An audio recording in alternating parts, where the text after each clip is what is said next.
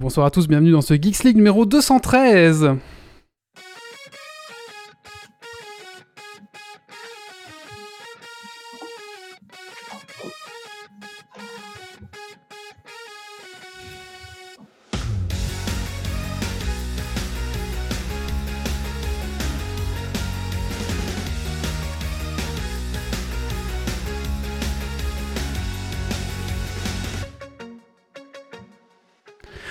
Bonsoir à tous et bonsoir à tous, bienvenue dans ce Geeks League numéro 213, enregistré ce 19 février 2021. Bienvenue à toi dans, dans ton podcast tech qui sont la frite et la bière.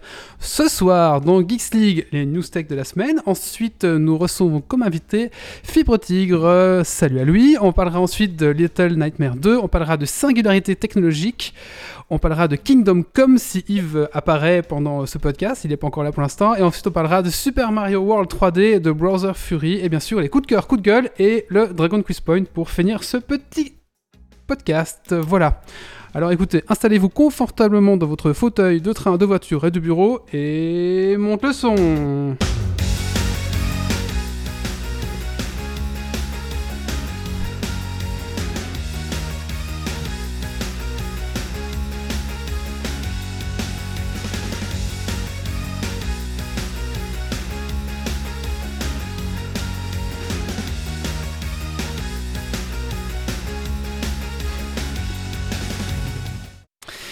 Bonjour à tous, donc bah écoutez, on va tout de suite commencer un petit tour de table et on va commencer par un- accueillir notre invité qui est Fibrotique ce soir. Bonsoir Bonsoir Wally. Alors euh, écoute, il y a une petite question euh, rituelle qu'on pose à tous nos invités, c'est qu'est-ce que tu as fait de geek ces 15 derniers jours?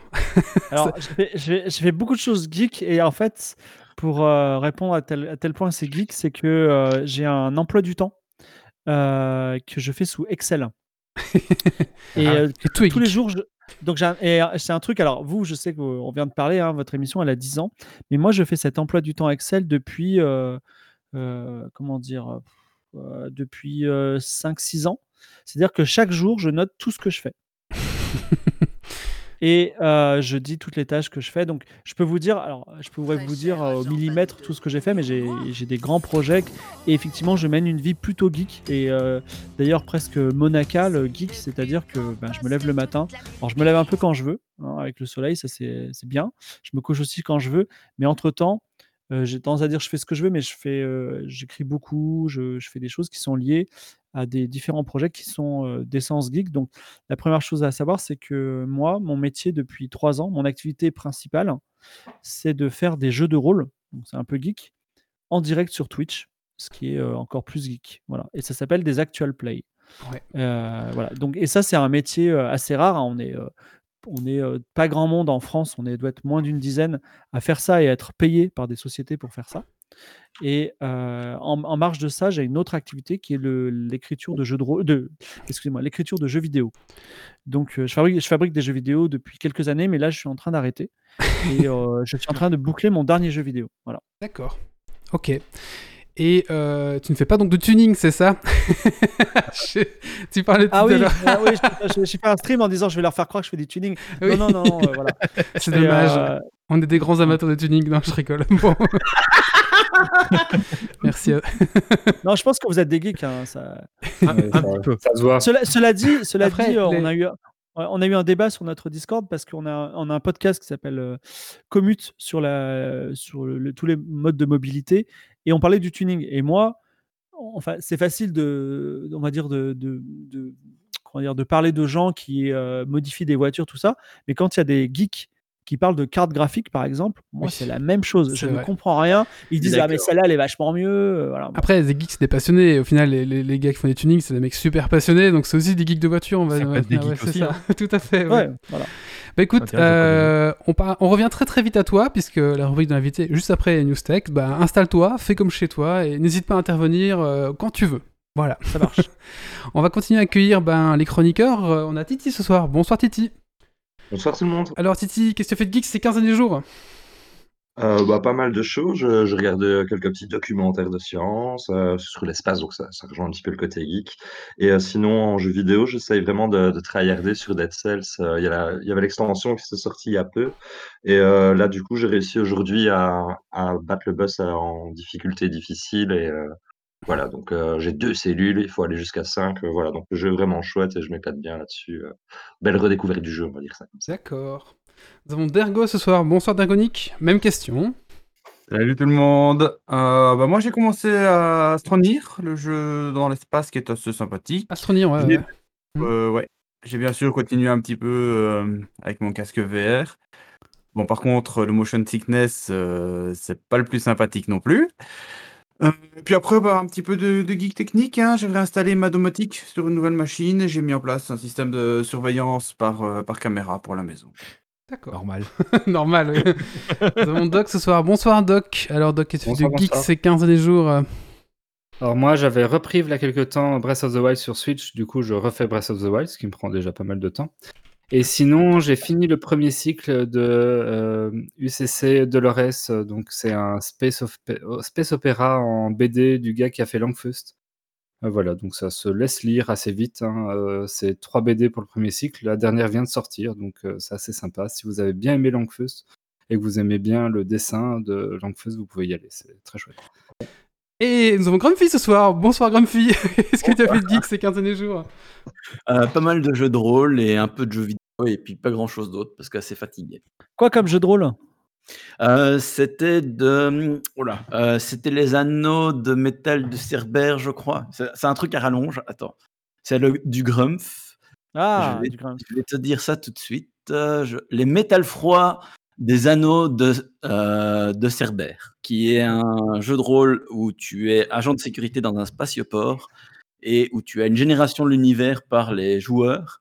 Et puis toi, tu génères euh, en tant que MD, euh, enfin, tu génères, tu crées, d'après les éléments que les joueurs t'ont donnés, un crime ou une enquête que les agents de sécurité du spatioport qui a été créé doivent résoudre. C'est vraiment un, truc très intéressant. D'ailleurs, la création d'univers était vraiment chouette à faire. Euh, est-ce que c'était est-ce que c'était mieux que jouer ou pas? Quoi? Est-ce que c'était la création bah, on a fait était mieux? que... une séance sur la création et une séance sur le jeu quasiment. Ok. non, c'était chouette. Ok. Nous avons Méo ce soir. Bonsoir Méo, même question. Bonsoir. Alors moi j'ai fait du Dyson Sphere Programme dont je voulais en parler à la base, c'est pour ça que normalement c'était ça qui était prévu, mais euh, j'ai fait un autre jeu euh, directement à sa sortie et qui m'a beaucoup plus plu que Dyson Sphere. J'ai fait du Baldur's Gate 1, j'arrive enfin presque au, bout après 40 heures de jeu. Euh, je suis en train de lire les tomes 2 des Montagnes Hallucinées dans le style manga. Et sinon, ben, j'ai aussi préparé un scénar de jeu de rôle pour ma table de dimanche. Et ça, c'est dans l'univers de Naalbuck. Et enfin, nous avons Stacy. Bonsoir Stacy. Est-ce que tu vas bien? Qu'est-ce que tu as fait de geek ces 15 derniers jours, Stacy? Euh, ça va très bien et j'ai fait un peu de trucs geek, enfin, disons que comme d'habitude, Fall Guys avec les amis, du Gartic Phone, du Worms W où j'ai eu une grande discussion avec, Team 17 parce grande discussion. petit problème, de deux maps qui se mettaient l'une sur l'autre donc j'étais bloqué dans, dans la map, donc c'était un peu compliqué pour jouer et puis, bah, sinon après on a essayé de résoudre les problèmes. Mais donc ici j'ai toujours un souci où, en fait les maps, il y a euh, comment Il n'y a pas toutes les textures de ouais, voilà. Il y a la texture qui apparaît pas en entier, donc euh, voilà. D'accord. Et moi, je suis plus coincé dans la map, c'est déjà ça. Sinon, euh, bah, pour me changer les idées, j'ai joué à Dead Square pour voilà, pour me remettre, enfin, reprendre un peu goût à la vie. Mais en fait, ça n'a pas vraiment marché hein, parce que bah voilà, le, nom en dit long sur le jeu. Et sinon, bah, pour pour aller mieux, je me suis perdu sur Disney Plus et j'ai regardé des vieux classiques de Disney, donc voilà. Et sinon, bah, comme d'habitude, euh, euh, depuis que Snowpiercer a repris, bah, tous les mardis, je regarde l'épisode. Donc voilà, et je me suis un peu perdue en regardant euh, Destin, la saga Wings, parce que j'étais curieuse de voir ce que ça donnait la série. Et ça va, en fait. Pas du tout ce que c'est. je vois pas du tout, du tout, du tout. Ben, en fait, oui, c'est un dessin animé à la base, Wings, c'est des fées, tout ça. Et, et le truc, c'est que bah, c'est très très très très girly. D'accord. Et je me dis, et je me dis, est-ce que la série c'est aussi girly que ça? Et en fait, ça va, ça, passe. il y a des persos que j'ai envie de taper, mais ça passe. Et sinon, ben, euh, avec la sortie de la saison 2 de Bonding, ben voilà, j'ai repris euh, ça aussi, donc je parlerai en coup de cœur. Très bien. Merci Stacy. Et pour toi, Wally, qu'as-tu fait de geek ces 15 derniers jours? Euh, moi, toujours du Warhammer euh, Battle, donc en ligne, toujours à cause du Covid. Euh, voilà, quelques petits tournois et j'ai bien scoré cette semaine, donc je suis assez content. Voilà. Ce sera tout. Euh, avant de continuer, j'aimerais remercier nos tipeurs, donc Grégory, Dergonic, Rems, Pirkens, euh, Gauthier, Cardar et notre Jérôme. Merci à vous les gars. Donc si vous, si vous aimez ce qu'on fait, bah, vous pouvez tout simplement laisser un petit pourboire sur Tipeee. Voilà, merci à vous les gars. Merci. Eh ben écoutez, euh, et on accueille aussi la chatroom ce soir. Bonsoir euh, les gens, j'espère que tout marche bien. on a eu un petit souci Non, technique, donc maintenant je pense que ça, est-ce que ça fonctionne, ouais, tout est bon? Ouais, ouais, Ouais. je, je regarde le live et c'est ok. J'ai redémarré Streamlabs et ça fonctionne, donc c'était Streamlabs qui, qui foirait ma foi. Bah écoute, c'est comme ça. Allez, on va tout de suite se lancer dans les news tech de la semaine.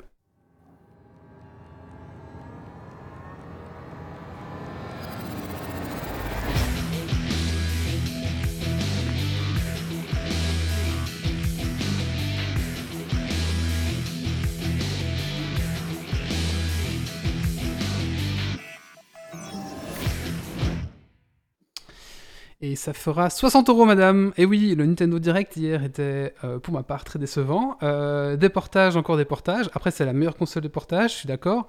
Euh, voilà, après des portages heureux et des autres un peu moins heureux. Pas vraiment de nouveaux jeux ou de nouvelles licences, à part le projet Triangle. La démo est jouable d'ailleurs gratuitement pour l'instant. Vous pouvez la télécharger sur le, sur le store. Alors, le projet Triangle a l'air pas mal quand même. Franchement, j'ai hâte de voir plus, mais ça a l'air sympa. Et euh, bah, pas grand chose de nouveau. Pas encore le nouveau Zelda, euh, bien sûr. euh, pas tout de suite en tout cas. Cette année, on aura des, nouvelles- apparemment. Et surtout, un remaster de Zelda qui coûtera euh, bah, 60 balles. hein, Donc c'était le Zelda qui était sorti sur Wii U. oui. Et ben 60 euros, moi je trouve ça excessivement cher. Surtout que le remaster est HD et pas si si HD au final que ça. Voilà, je trouve ça excessivement cher. Je sais pas ce que vous en pensez. On a eu déjà ce petit débat un petit peu entre nous, mais ouais, je trouve que 60 balles c'est un peu cher. Alors autant pour ma part, si ça avait été genre les trois derniers euh, euh, Zelda à 60 balles, c'était très bien. Mais là, un seul jeu à 60 balles, je trouve ça excessivement cher. Alors, euh, je sais pas Mm. trop. euh. À mon avis, il sera moins cher en boîte. Maintenant, ça m'étonne pas, c'est leur tarif habituel. J'aurais. Ça aurait été bien qu'ils le fassent moins cher, mais j'aurais été étonné qu'ils le fassent moins cher par rapport à ce qu'ils font d'habitude en prix euh, dans leur jeu. Ah, il y a Peinturlu qui dit aussi que c'est un scandale le Nintendo Direct sur la chatroom. Bah oui, je trouve aussi que c'était vraiment euh, un peu vide en fait. C'est pas Alors, ouf. euh, Ouais. est-ce que. C'est vide, et cher au final. Parce qu'il y avait aussi un, jeu- un jeu Mi qui a l'air un peu naze, mais enfin, il coûtait 50 balles. Allez, il y a ce truc fun, c'était le Mario Golf avec le mode Mario un Golf, peu. ouais. Euh, un peu Battle Royale, en fait tout le monde joue en même temps et c'est le premier qui est dans le trou qui a gagné en fait et euh, tout le monde joue, tout le monde frappe en même temps et euh, il y a des bonus, des machins. C'est le seul Ça jeu un qui est un peu fun en fait. Moi, ça me replonge un peu en nostalgie parce que je jouais avec mes cousins à Mario Golf sur Nintendo 64. Du Ouais, coup, je me suis dit, ah, pourquoi pas, mais bon, faut voir quoi. Je sais pas, Philippe, t'en as pensé quoi toi? Sais pas si t'as Euh, regardé. En fait, il y, a- il y a deux options. C'est-à-dire que euh, moi, Nintendo me déçoit jamais parce qu'ils font des. euh, en fait, ils disent la vérité. Voilà. C'est vrai, oui, après oui. Et, euh, et, euh, moi, je préfère, enfin, comment dire, je préfère être déçu à une preview et être émerveillé à un jeu que euh, l'affaire Cyberpunk où on n'en pouvait plus de la preview et quand le jeu est sorti, tout le monde était en colère. Donc, il y a une version vraiment occidentale et orientale de l'approche des trucs. Et effectivement, ils ne mentent pas. Ils mentent pas. Et il y a un truc aussi sur lequel il faut remercier, c'est que ce serait tellement simple d'être comme Ubisoft et de sortir un Zelda par an qui serait un copier-coller incrémental. Ils, co- ils co- ils copient-collent. Ils l'ont fait un petit peu, hein, euh, le monde de, de Zelda, et euh, ils rajoutent euh, une, phase, une couche de gameplay dedans. Mais là, on, on- on sent avec les recrutements, il y a des recrutements internationaux là, pour le nouveau Zelda. On sent qu'ils sont en train de préparer un gros, gros truc. Moi, mon, pe- mon petit pari, c'est que l'un des nouveaux pouvoirs de Zelda, de Link, euh, sur sa tablette, là, ce sera euh, l'altération du temps. Euh, et je pense que ça peut être, Zelda Breath of the Wild 2 que tout le monde attend. Ils vont, le sortir, enfin, ils vont faire un trailer dans quelques mois. Euh, le jeu sortira six mois après et ce sera une bombe. Et voilà, ils auront fait le taf. Et Mm. donc je préfère, voilà, je préfère cette état, cette configuration là. Mais c'est vrai que que tout le monde s'en fout de Skyward Sword et euh, je sais même pas s'il y a assez de, de fanboys pour le racheter et le rentabiliser le portage quoi. C'est ça. Et À mon avis, ils auraient mieux vendu euh, Wind Waker euh, que, Ouais. que celui-là même. Mais alors, alors, en ce moment, dans le jeu vidéo, on arrive à une, euh, à une singularité, justement, à, à quelque chose qui est très particulier, c'est que les gens qui ont participé à un jeu, il y a, enfin, les jeux sont les œuvres de milliers de gens parfois. Et euh, il y a des jeux qui disparaissent pour de bon, c'est-à-dire qu'on ne peut plus porter. C'est peut-être le cas d'Ocarina of Time, tout simplement parce que tu as des droits qui sont pas sécurisés. Enfin, c'est pas le cas d'Ocarina of Time, mais ça Mm. peut arriver qu'on utilise une musique dans un jeu, par exemple Alpha Protocol, et ben ce jeu, tu peux plus jouer, tu peux plus l'acheter, il sera plus jamais porté parce qu'il y a une musique qui est copyrightée pour euh, genre jusqu'en euh, 2020 et après en 2020 Ah ouais. il faut racheter les droits et, et- et c'est plus euh, c'est plus potable. Donc là on arrive à un système où on peut pas faire des remakes euh, forcément facilement. Et après il y a aussi une barrière technologique. C'est euh, c'est compliqué de tr- ça- enfin pour un jeu indé euh, je vous le dis un jeu indé vous avez un jeu indé qui marche bien sur PC un portage Switch ça, ça coûte entre 20 000 et 30 000 euros. Alors c'est pas énorme mais pour un triple A euh, comme euh, The Witcher par exemple qui est qui est une prouesse technologique, ça doit coûter beaucoup plus cher. Voilà. Il y a eu des sacrifices hein, pour Witcher, je pense. Ils ont dû sacrifier des Ouais. petits animaux gentils pour que ça rentre dedans, je crois. Mais il faut le faire, c'est-à-dire, c'est, le, le, le tra- le taf est énorme. Quoi. Ah ouais, c'est un truc de dingue. hein. The Witcher dans une Mhm. Switch, c'est assez dingue. Ouais. Allez, on passe à la news Après avoir le, le coup en boîte, mais euh, pour ceux qui n'auraient pas fait le, le Zelda à l'époque, il est encore chouette au niveau du fluff et de l'histoire euh, qu'il apporte. Il se passe vraiment au tout début de la saga. Donc euh, ça peut être sympa, surtout qu'ils ont mis à jour le gameplay qui était un peu parfois pas très précis euh, sur Wii. Donc pourquoi pas ceux qui sont passés à côté. Ah, il y a Guy Brush qui dit qu'il y a Fall Guys qui, qui le hype bien, Plants vs Zombies et Splatoon 3. Bah, Splatoon 3, il n'y a pas grand chose. C'était juste un petit screen, pas grand chose. On verra bien un petit Ouais, peu. ils ont montré la Tour Eiffel et un désert. Donc. Ouais, c'est Mm. ouais, c'est ça, on verra bien. Après, ça marche très très bien, euh, Splatoon 3, euh, en Asie, je crois, enfin au Japon en tout cas, en, en Chine, je sais pas trop, mais ça marche très très bien là-bas. Alors TF1 euh, monte à l'assaut de Twitch, c'est pas les seuls d'ailleurs, il y a aussi France 2 et je pense que la plupart des grosses chaînes vont commencer à attaquer Twitch. Euh, alors TF1, je sais pas trop comment ça va commencer, mais bientôt. hein. Donc on a déjà eu euh, Samuel Etienne qui, avait débarqué sur Twitch et qui, cartonne. Je sais que France 2 euh, ben, en, va, aussi attaquer aussi et TF1 aussi va commencer. Alors la question qu'on se pose c'est est-ce qu'on va aussi, parce qu'on a déjà eu un petit peu le cas des chaînes qui ont débarqué sur YouTube, il y a, il y a un peu eu une... ouais, une arrivée des, des grosses chaînes sur YouTube. Est-ce qu'on va aussi assister à ce genre de choses sur Twitch? Alors, est-ce qu'ils vont vraiment s'adapter à Twitch ou est-ce qu'ils vont juste rebalancer leur contenu? C'est un petit peu la question que je me pose. Euh, je sais pas si, je sais pas trop comment les gros groupes vont s'adapter à Twitch, euh, et avoir de la flexibilité Alors, ou je sais pas. Euh, moi, c'est un peu mon business. Donc, euh, et d'ailleurs, pas plus tard que cet après-midi, j'étais en, re- en- en relation avec une filiale de TF1 Ah, qui, est déjà, qui est déjà sur Twitch. Et on le sait pas parce que, en gros, parfois, vous avez des émissions. Alors, une émission, l'émission du mardi soir par excellence sur Twitch, c'est Popcorn. Ben, elle est faite en, en- en fait, qui finance Popcorn? Parce que c'est une émission qui, qui coûte des dizaines de milliers d'euros, pour ne pas dire des centaines, euh, par, émi- par épisode. Qui les finance? En fait, c'est des, des grands groupes. Donc là, en l'occurrence, Popcorn, c'est Webedia. Mais effectivement, il y a des petites émissions qui sont soit en fait des émissions commanditées, euh, par exemple. Je peux pas vous donner d'exemple parce que ce serait. Mais, disons que voilà, il y a des émissions commanditées par des grandes marques. euh, de, de- voilà, et, en fait, c'est c'est réalisé par des studios qui sont des émanations de grandes chaînes. Donc en fait, TF1 y est déjà. Mhm. Et il y a d'autres chaînes qui y sont, l'air de rien aussi. Arte, elle a fait un, elle a fait un- une petite émission euh, jeux vidéo qui a été très discrète. Euh, non, deux émissions jeux vidéo déjà sur Twitch. Et euh, les, les chaînes, elles ont leur, di- leur division euh, nouvelles écritures. Après, Twitch, ça vient dans un dispositif qui est tout à la fin, c'est-à-dire que leur, priorité aujourd'hui, c'est le réseau du moment sur lequel vous êtes, évidemment, qui est euh, TikTok.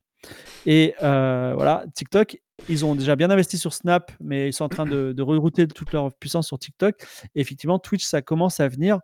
C'est un écosystème très particulier. Et moi-même, je suis actuellement en contrat avec une grande chaîne du service public pour une émission depuis un an qui aura lieu, si je touche du bois, si tout va bien, cet été sur Twitch. Voilà. Mais c'est des gros produits, gros, gros programmes.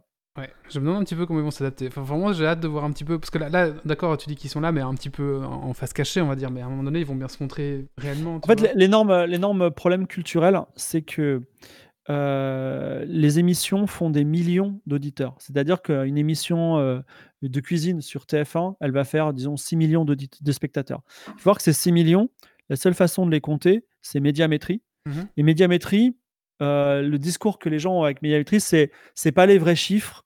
euh, on sait que c'est beaucoup moins, mais euh, c'est notre base de travail. Voilà. Ce qui fait que médiamétrie, ça se trouve, euh, ah, tu vois, c'est c'est à la fois un fournisseur, c'est-à-dire c'est quelqu'un que tu payes pour avoir des chiffres, et c'est quelqu'un que si tu as les mauvais chiffres, tu vas dire euh, il me fait chier, je vais arrêter de le payer, tu vois? Donc c'est quelqu'un qui va peut-être euh, trafiquer un peu les chiffres. C'est un peu ça, voilà, c'est un peu ça le truc. Oui, oui. C'est-à-dire que euh, les chiffres sont quand même exceptionnels. Et quand on voit aujourd'hui qu'un Domingo euh, qui fait euh, que 50 000 personnes le soir, le mec il est reconnu dans la rue, il y a deux émeutes. on se demande pourquoi il n'y a pas des émeutes pour des émissions où il y a 6 millions de personnes, soi-disant. Donc c'est pour ça que c'est compliqué la perception de la, de- du succès et de, de l'arrêté. Mais en tout cas, il y, a- un problème culturel, c'est qu'on se retrouve avec des décideurs qui, et tu leur dis, ouais, alors vous commencez sur Twitch, vous allez faire 500 viewers. Ils vont dire quoi? Il y aura que 500 au- spectateurs? On leur dit oui, il y aura que 500 spectateurs. Et c'est vraiment. les mecs, ils deviennent fous. On peut pas leur faire payer des émissions normales pour ça. C'est très compliqué. Donc, moi, ce que je fais pour leur faire comprendre, c'est que je leur dis en fait, c'est pas de la télé, c'est du théâtre ou c'est de la scène, genre de concert. Et Mm. vous allez être sur une pièce de théâtre et il va y avoir 500 personnes dans la, dans la, dans, dans la salle. Et là, du coup, ils disent OK, ça va. Parce qu'en plus, 500 viewers sur Twitch, t'es déjà dans le haut du panier, quoi. Ouais, t'es Ah oui, en plus, voilà, Tu- t'es t'es dans, le le- haut, quoi. T'étais dans le top 50 France, quoi. Ouais, et euh, non, mais même, c'est-à-dire que tu leur dis, si vous êtes numéro 1 France, bah, vous avez 50 000, 50 000 personnes qui vous regardent. Et 50 000 personnes, c'est- l'audience d'Arte à 4 heures du mat. Donc, euh, c'est, euh, il y, a un- il y a un clash culturel euh, qui est compliqué. Et aussi, il y a- ben, il faut voir un truc, c'est que la télé n'est plus en direct depuis très longtemps. Avec Twitch, c'est du full direct. Ouais, ouais. La, la télé, c'est du direct, mais très monté, très contrôlé, du direct décalé tout le temps. Et il y, a- il y a beaucoup de choses culturelles qui sont très différentes. Et, et aussi, regardez, là, on est tous derrière notre micro euh, euh, à la bonne franquette, et c'est super bien. C'est-à-dire, on n'a pas un jiggle de fou, votre petite musique, elle est marrante, vous êtes là depuis 10 ans, euh, Mm. vous n'êtes pas maquillé. euh, voilà, et c'est des choses qui sont impensables à la télévision. Mm. Et ce qui fait que quand la télévision, elle a débarqué, Webedia, ils ont, ils ont, ils ont fait une émission qui s'appelle Le Live, avec Oui, des gens de la télé, ouais, des ouais. moyens de la télé. Ils faisaient 40 viewers. Parce qu'en fait, quand on veut regarder la télé, il y a déjà la télé. Et quand on veut regarder quelque chose qui n'est pas de la télé, bah, il y a Twitch. Et c'est pour ça qu'il ne faut pas faire comme la télé. C'est très ça, important. Et c'est ça. Et la télé sur Twitch, ben, personne ne va regarder parce que c'est ni l'un ni l'autre, quoi. Ouais. Il y a Chou Gaming qui dit quoi Geeks League ne se maquille pas? Ah non, non, on est. Il n'y a que il y a que Titi- il C'est pour ça que j'ai pas de webcam en fait. euh, C'est ça. je veux pas vous faire peur, désolé. Allez, nous suivante. Alors, une petite news sympa. Euh, si vous avez envie de vous détendre et que vous aimez Disney, euh, sachez que Disney a mis en ligne sur sa chaîne YouTube euh, une ambiance. c'est donc c'est genre une heure de. Il y a cinq bandes, enfin cinq, cinq vidéos de une heure de ambiance de parc de Disney. Donc c'est un peu comme si vous étiez seul à Disney, qu'il y avait les, les petites musiques qui tournent, mais il y a personne en fait. Euh, donc c'est un peu. Oh, euh, Min- Mini World, au alors, il y a un petit ambi- il y a un- ça donne un petit côté euh, seul le monde, c'est la- c'est l'apocalypse, et- parce qu'il n'y a plus que les oiseaux qui chantent dans le, le parc euh, Disney, c'est un peu bizarre. Et euh, enfin voilà, je- alors, on voit bien que Disney essaye un petit peu avec le Covid de d'être toujours présent, mais est-ce que voilà, est-ce que bon, voilà, si vous aimez bien Disney et un peu le truc relaxation, petite cascade d'eau et, et oiseaux, allez-y, n'hésitez pas, je vais mettre le lien dans la chatroom, bah, c'est Ah oui. Je bien pas si tu me que- donnes envie parce que là j'ai l'image de It's a Small World pendant une Bah heure oui, en mais boucle. c'est ça que j'ai en tête et du coup euh, je suis pas sûre de vouloir l'entendre. Mais non, en fait, ce qu'il y a, c'est que vous vous rendez pas compte quand vous êtes dans le parc. Quand vous- non, mais quand vous êtes dans le parc, en fait, il y a une musique en fond, et quand il y a du bruit, Mhm. du monde, on s'en rend pas compte forcément, mais il y a un, uni- y a un univers un peu. euh, y a un peu un univers euh, ouais, sonore Ah qu'ils mettent en place, et du coup, c'est pour avoir ça. Voilà, je vous mets le lien, en c'était fait, intéressant. ouais. C'est ça, et avec des. de- Enfin, je, je sais pas comment ils ont fait. Est-ce qu'ils ont mis un micro dans, chaque partie de- du, du parc vide et se sont dit on va se faire un petit truc Je sais pas du tout. Mais en tout cas, c'est intéressant, ouais. Ou alors c'est un montage euh, juste dans un studio, il n'y a pas eu de prise de son, je sais pas trop. Euh, allez. Alors la grosse actu gaming de cette semaine, euh, enfin en tout cas pour moi, c'était euh, l'annonce de Warhammer. Donc ça c'était plus au début de la semaine, bon voilà qu'on fait tous les 15 jours. C'était l'annonce de Warhammer Total War 3. Alors, on a eu droit à plusieurs teasings et ensuite on a eu la grosse bonne annonce hein, qui pose les pierres. Euh, Warhammer Total War 3, ça sera 6 factions. 7 je crois euh, avec le bonus de précommande. Tout à fait. Et ça sera notamment bah, les, les 4 factions de démons, donc Nurgle, Sench, Korn et... Euh... Je n'oublie un, je suis désolé. Nurgle, Sench et Korn. Sench. Sench, Korn. euh, Korn. Sench, Korn. Et voilà, Et Korn. euh, Norgul Et no- ouais, Oui. ça, Ouais. voilà, c'est ça.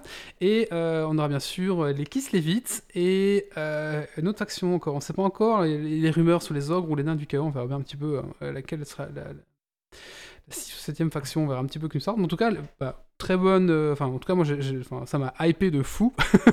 J'adore le monde, l'univers de Warhammer. J'adore le jeu Warhammer Total War. Pour moi, c'est un peu une des, des bonnes licences que.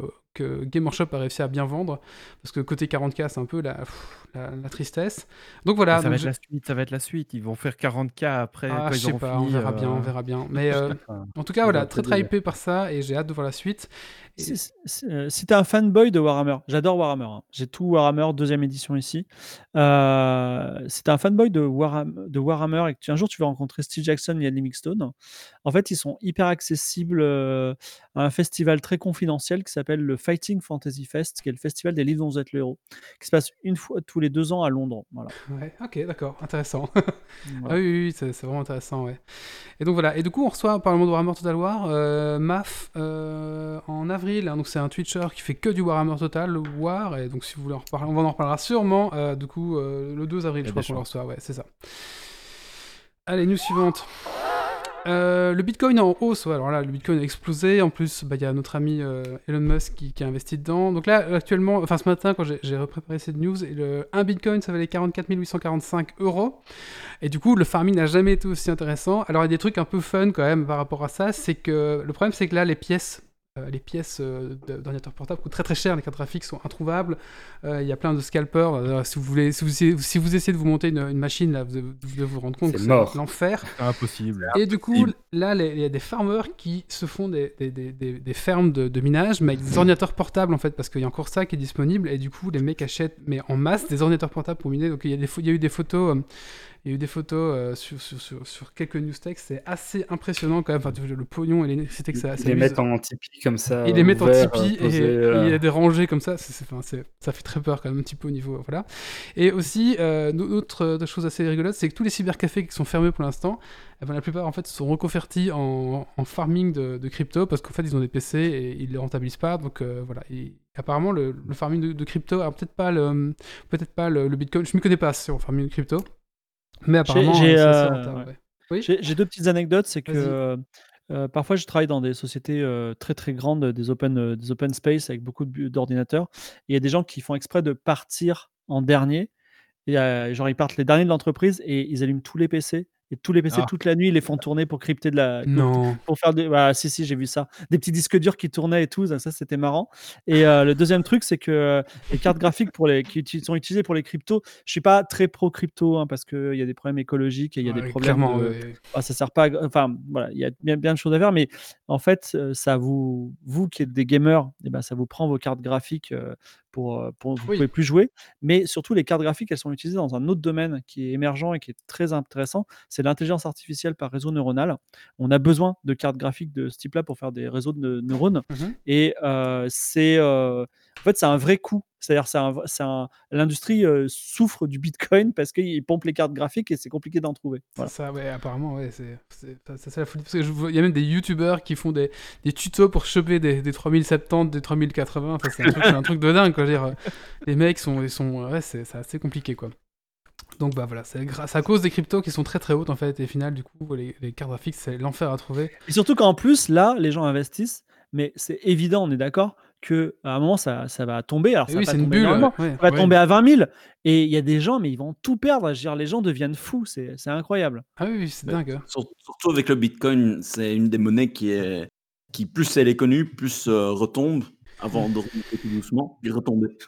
Alors, Peinture Lu dit. Ouais, elle est volatile. Peinture Lu demande euh, Nv- Nvidia a annoncé mettre un blocage contre le minage. Oui, alors les 3060 Ti, je pense qu'il y a un système euh, pour pas que ce soit euh, eff- bah, efficace à 100% pour les, pour les, les, les, les- les mineurs de crypto. Du coup, je sais pas comment ils vont faire ça techniquement, mais apparemment, les, ces cartes-là ne seront pas optimé- optimisées pour le crypto.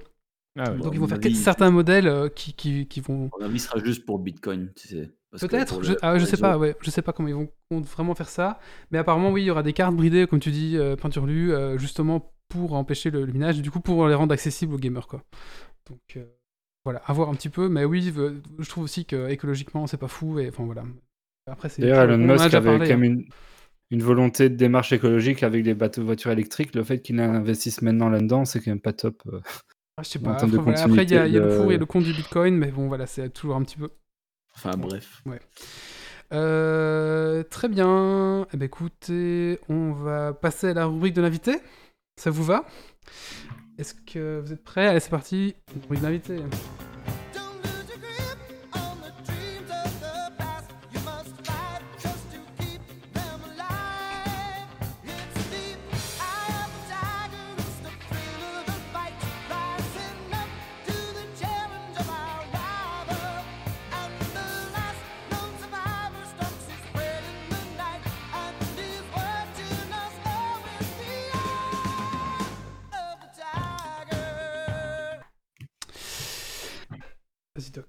Euh, Rebonjour Fibretrick. Bon, je ne te demanderai pas combien de fois on t'a fait la blague avec ce jingle. euh, Ah je- Non, j'avais pas compris le rapport. Mais oui, ok. Non, parce que je me disais, tiens, je vais aller faire du footing demain. euh. J'allais te taper dans des quartiers de viande. Donc, euh, tu t'es déjà un peu présenté, tu es un créateur de contenu euh, hyper actif euh, qui est euh, actif dans de multiples domaines, jeux vidéo, jeux de rôle, fiction, podcast euh, et j'en passe. Euh, mais du coup, comment est-ce que tu te définis toi-même exactement euh, Comment tu te présentes euh, en résumé autour de tout ça? Ma spécialité, là où je suis, je m'assieds dans un siège et j'attends, enfin, j'attends, j'attends que les gens me défient en quelque sorte. C'est la fiction interactive, c'est-à-dire les techniques qui consistent à raconter une histoire de façon non linéaire. Quand on regarde un film, en général, l'histoire elle est linéaire. Quand on regarde un livre, l'histoire est en général linéaire, c'est-à-dire qu'on on lit les phrases les unes après les autres. Il y a une action, elle peut être de façon puzzle, mais on la reconstruit. Et moi, bah, tout ce qui est pas linéaire, c'est-à-dire dans un jeu vidéo, quand on a des choix, par exemple, euh, on imagine des choix en branchement, mais il y a d'autres façons de faire des choix. Eh bien, c'est euh, un ensemble de techniques qui j'ai consacré vraiment ma vie depuis euh, depuis l'an 2000 à ça. Et euh, non seulement euh, ben, j'ai étudié, j'ai confirmé, j'ai fait des projets commerciaux, mais je fais aussi de la recherche et développement dans le domaine. Donc, évidemment, aujourd'hui, à la fois, euh, ben, j'ai pu euh, travailler dans le jeu vidéo là-dessus.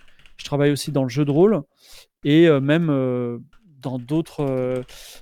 par exemple, on étudie en ce moment comment faire du, du théâtre interactif ou des choses interactives sur Twitch. Tout devient interactif. Twitch, c'est interactif.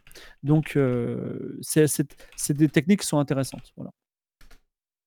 Ah, D'ailleurs, comme tu le dis ici, tu as, fait beaucoup de médias différents, podcasts, jeux vidéo, jeux de rôle, livres, ainsi de suite.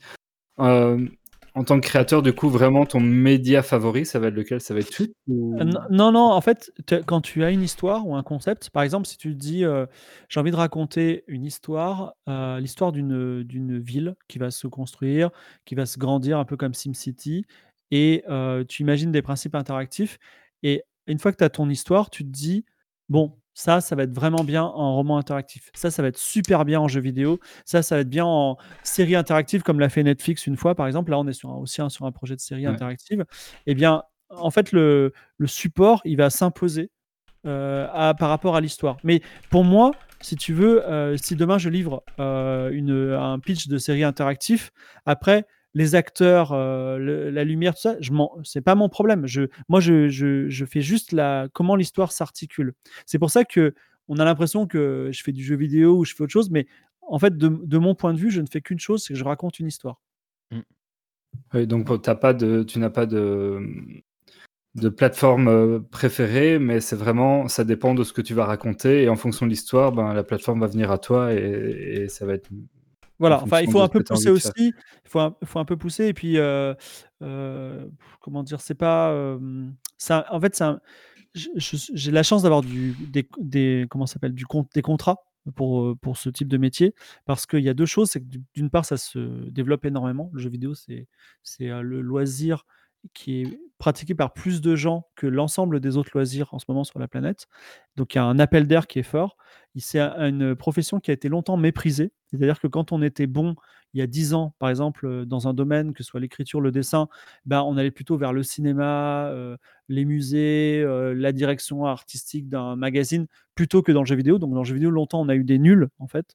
Euh, et euh, du coup, il y a, il y a un talent moyen qui est assez faible. Et c'est pour ça que je dis tout souvent, en fait, c'est facile de percer dans le jeu vidéo parce qu'aujourd'hui, tout le monde n'est pas bon. Mais effectivement, euh, ça va peut-être changer. Voilà. Ouais. Et du coup, si tu avais pas de barrière financière, budgétaire ou quoi que ce soit, ton, ton projet idéal, ce serait quoi? Moi, le projet de ma vie que j'aimerais vraiment faire, mais je commence à être vieux et fatigué pour ça, c'est que moi, je suis fan d'une série télé qui s'appelle Star Trek.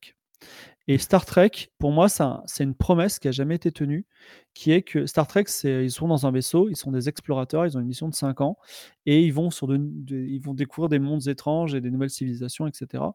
Et euh, partant de ce pitch, euh, d'un équipage, enfin dans une société où il n'y a pas d'argent, d'un équipage qui s'aime bien, qui est de, toutes euh, de toutes les cultures, eh bien, ils en ont fait un- une série qui est plutôt guerrière, en fait, dans laquelle il y a des Klingons, euh, dans lequel il y a des humanoïdes qui déclarent la guerre, dans lequel où il est Borg, tu vois, il y a toujours des histoires de guerre en fait, les Américains, ils peuvent pas s'empêcher de nous coller leur, leur flingue, leur guerre, leur méfiance, leur conquérance. Et moi, j'aurais aimé vraiment ça, une série scientifique hyper pacifique dans lequel on découvre un monde, on a une énigme qui soit végétale, minérale ou euh, sociétale, et en fait on la résout ou parfois on la résout pas et on repart vers un autre monde. Ça c'est vraiment quelque chose que j'aimerais porter et je suis sûr que ça intéresserait des gens. Voilà. Nous, ça nous intéresserait en tout cas. Ah oui, oui, clairement. C'est dommage que Yves soit pas là parce que Yves est un grand fan de Star Trek et il aurait eu plein de Ah. questions. C'est dommage. Bah, Ouais, volontiers. oui. D'accord. Et donc, euh, vu que c'est un peu ton dada, ce- ces histoires interactives, euh, est-ce que écrire de manière linéaire, bon, c'est déjà de manière linéaire, c'est déjà pas forcément évident, mais donc pour quelqu'un qui voudrait se lancer là-dedans, euh, tu donnerais quoi comme conseil euh, pour démarrer ça, l'écriture non linéaire. Bon, déjà, j'ai un- j'ai une, enfin, chaîne YouTube et euh, j'ai une série de podcasts qui s'appelle Compétences avec un, un Q à la place du C, donc Compétences avec un Q, et dans lequel je donne, en fait, j'ai donné mes cours, euh, tous mes cours de, que je donne dans des écoles de jeux vidéo sur la narration non linéaire. Donc ça, c'est un bon début, même si, contrairement aux mathématiques, la, narration non linéaire, c'est un peu comme la peinture, tout le monde a son style, et il y a rien qui est vraiment normé. Et quand c'est normé, on tombe sur des trucs Ubisoft qui sont pas forcément excitants. Mais la, euh, ce que je dirais, ce qui est aujourd'hui le média qui est le plus interactif, c'est le jeu vidéo. Et ce que je dis souvent aux gens qui veulent être créateurs de jeux vidéo, c'est qu'il faut jouer à beaucoup de jeux vidéo différents. Il ne faut pas faire comme Wally à jouer tout le temps à Warhammer. C'est-à-dire que si vraiment le jeu vidéo c'est votre dada, enfin vous, vous voulez faire métier là-dedans, il faut jouer, il faut acheter euh, des jeux de pêche, il faut acheter des jeux de plongée sous-marine, il faut acheter des jeux euh, où on habille des princesses, il faut acheter euh, des jeux où on, euh, où on fait des courses de chevaux, il faut acheter des jeux de trading en bourse. Donc vous jouez à plein de jeux différents et pas plus de euh, 4-5 heures à chaque fois. Et surtout, vous jouez pas 1400 heures à Elite ou à, Sea of Thieves ou à, des jeux comme ça parce que, en fait, il faut que vous constituiez un catalogue de jeux dans la tête parce qu'il y a plein de jeux, tous les jeux sont très différents. Et ce que je dis souvent, c'est que moi, quand j'ai une mission et quand un, un jeune débutant, un jeune game designer doit avoir une mission, en fait, quand on lui dit je voudrais un jeu sur la boulangerie, comme un joueur d'échecs avec ses ouvertures, il doit même pas réfléchir en disant il doit pas se dire tiens je vais faire un jeu sur comment il va fonctionner le jeu. C'est tout de suite il dit ah mais attends il y a un jeu de 1993 qui fonctionnait comme ça. On va utiliser ce système ça va fonctionner comme ça et après on va l'adapter. C'est à dire qu'il faut avoir une bibliothèque mentale de jeux qui est euh, importante. Et ça aujourd'hui il faut le faire. Et la, la- la- la grande tentation de tous les joueurs aujourd'hui c'est plutôt de, de plonger dans un jeu parce que les jeux sont addictifs. Et il faut avoir Ah il oui. faut vraiment sortir de sa zone de confort et dire ok j'ai jamais joué à un jeu de baston ok je le fais j'ai jamais joué à un slash je le fais et, et il faut le faire. Et même euh, des jeux, euh, même des jeux qu'on pourrait mépriser, comme Candy Crush, je vais pas jouer à un match 3. Si, teste et vois ce qui est bien, comment ça fonctionne. Voilà. Donc euh, Donc, ça, c'est mon conseil principal. faut vraiment se créer une culture du jeu vidéo et pas être focus sur quelque chose en particulier. Voilà, c'est ça. Et, pa- et on- on- comment dire, euh, vous savez qu'on divise les jeux en FPS, RTS. Vous voyez ce que je veux dire? Vous êtes des Ouais, geeks. ouais, hein. bien sûr. Ouais. Voilà. Eh ben, en- non, mais en, en fait, on est en train de se. Il y a un, il y a un- un- un chercheur qui s'appelle Mathieu Triclot. Il est en train de regrouper les jeux de, avec des, des- des systèmes différents. Par exemple, il s'est aperçu que quand on. euh, quand on. euh, enfin, quand on. Quand on joue à un jeu de danse et quand on joue à un jeu de baston, en fait, on tape sur les, la- les manettes de la même façon. Et donc, en fait, c'est des jeux qui sont similaires. Mm. Donc, en fait, un jeu de baston, un jeu de danse et un hack and slash, il y a le même rythme sur les manettes et sur la, la souris et sur le clavier. Et donc, si vous aimez un jeu de danse, en fait, vous aimerez un hack and slash, bizarrement. Et il y a des façons de regrouper les jeux qui sont différents. Et c'est pour ça que, en fait, demain, si vous connaissez bien tous les Diablo, tous les euh, StarCraft, tous les euh, Street Fighter, ben, en fait, vous êtes compétent pour faire peut-être un Just Dance. Voilà. Donc, euh, Parce que c'est des jeux de rythme euh, plus que d'un hack and slash et euh, Exactement. etc., quoi. On a pas mal de questions dans la chatroom. Euh, alors, on va commencer par euh, Peinture Lu qui demandait, en, en revenant justement à la licence Star Trek, pourquoi est-ce que tu voudrais lier ça à la licence Star Trek, euh, Fibre? Si tu dis que c'est dévié de la promesse initiale, pourquoi ne pas partir dans un autre univers? Ah oui, bah, moi, c'est ce que j'ai fait avec Out. Et de toute façon, en général, mon conseil principal, c'est plutôt de travailler sur. euh, si demain vous devez travailler sur votre univers, l'univers euh, Geeks League par exemple, eh ben, créez-le. euh, parce que euh, j'ai eu la chance et la malchance de travailler pour des grandes licences. Bah, j'ai travaillé pour Alien, par exemple. J'ai travaillé un tout petit peu pour X-Files. Et c'est vraiment super dur parce qu'en fait, les licences sont très très contrôlées par des gens qui sont ultra contrôle fric et ils vont vous tuer quoi. Ils vont, Mmh. ils vont, euh, toutes les idées, ils vont dire c'est pas possible, c'est pas compatible. Et parfois même pas parce que euh, c'est pas compatible, c'est juste parce que leur métier c'est de dire, euh, de- de- d'emmerder les, gens- les gens. Donc c'est, il y a plein d'avocats et c'est vraiment difficile de, de travailler dans ces conditions. Là récemment, j'ai travaillé avec Final Fantasy XIV pour faire un jeu de rôle. Ouais. donc, et euh, ça a été vraiment très compliqué de faire un jeu de rôle qui soit pas euh, tu vas dans une caverne et tu tues un monstre parce que euh, ben, ils étaient très regardants sur le lore. Euh, donc, effectivement, c'est un très bon conseil de créer sa propre IP. Mais là, on m'a dit si tu as tout l'argent du monde, et si tu as, si tout l'argent du monde, ça ouvre toutes les portes. Et moi, Star Trek, l'air de rien, bah, ce petit générique, ces petites notes, là, ce, ce petit truc d'introduction, le Star Trek Classics, pour moi, Monsieur Spock, ben, moi, c'est, ça m'a fait rêver. C'est mon enfance. C'est, quelque chose que j'aimerais redonner tout l'amour que ça m'a donné. Quoi. Voilà. D'accord. Donc tu, Vas-y, euh, du coup, je rebondis, tu parlais un peu d'Out There, donc tu as ton, ton métier qui a plus tourné autour du jeu vidéo. C'est Out There, c'était ton premier projet commercial ou Oui, c'est mon tout? premier projet commercial qui d'ailleurs m'a sauvé. euh, j'avais, euh, au moment de la sortie d'Outer, j'avais plus trop d'argent et euh, bah, tout d'un coup, on a gagné beaucoup d'argent et on, on gagne encore beaucoup d'argent. C'est-à-dire que euh, moi, à la fin de l'année, bah, je perçois mes royalties sur Out There qui est sorti il y a je sais pas combien d'années, 7 ans. Jeu qui se vend bien.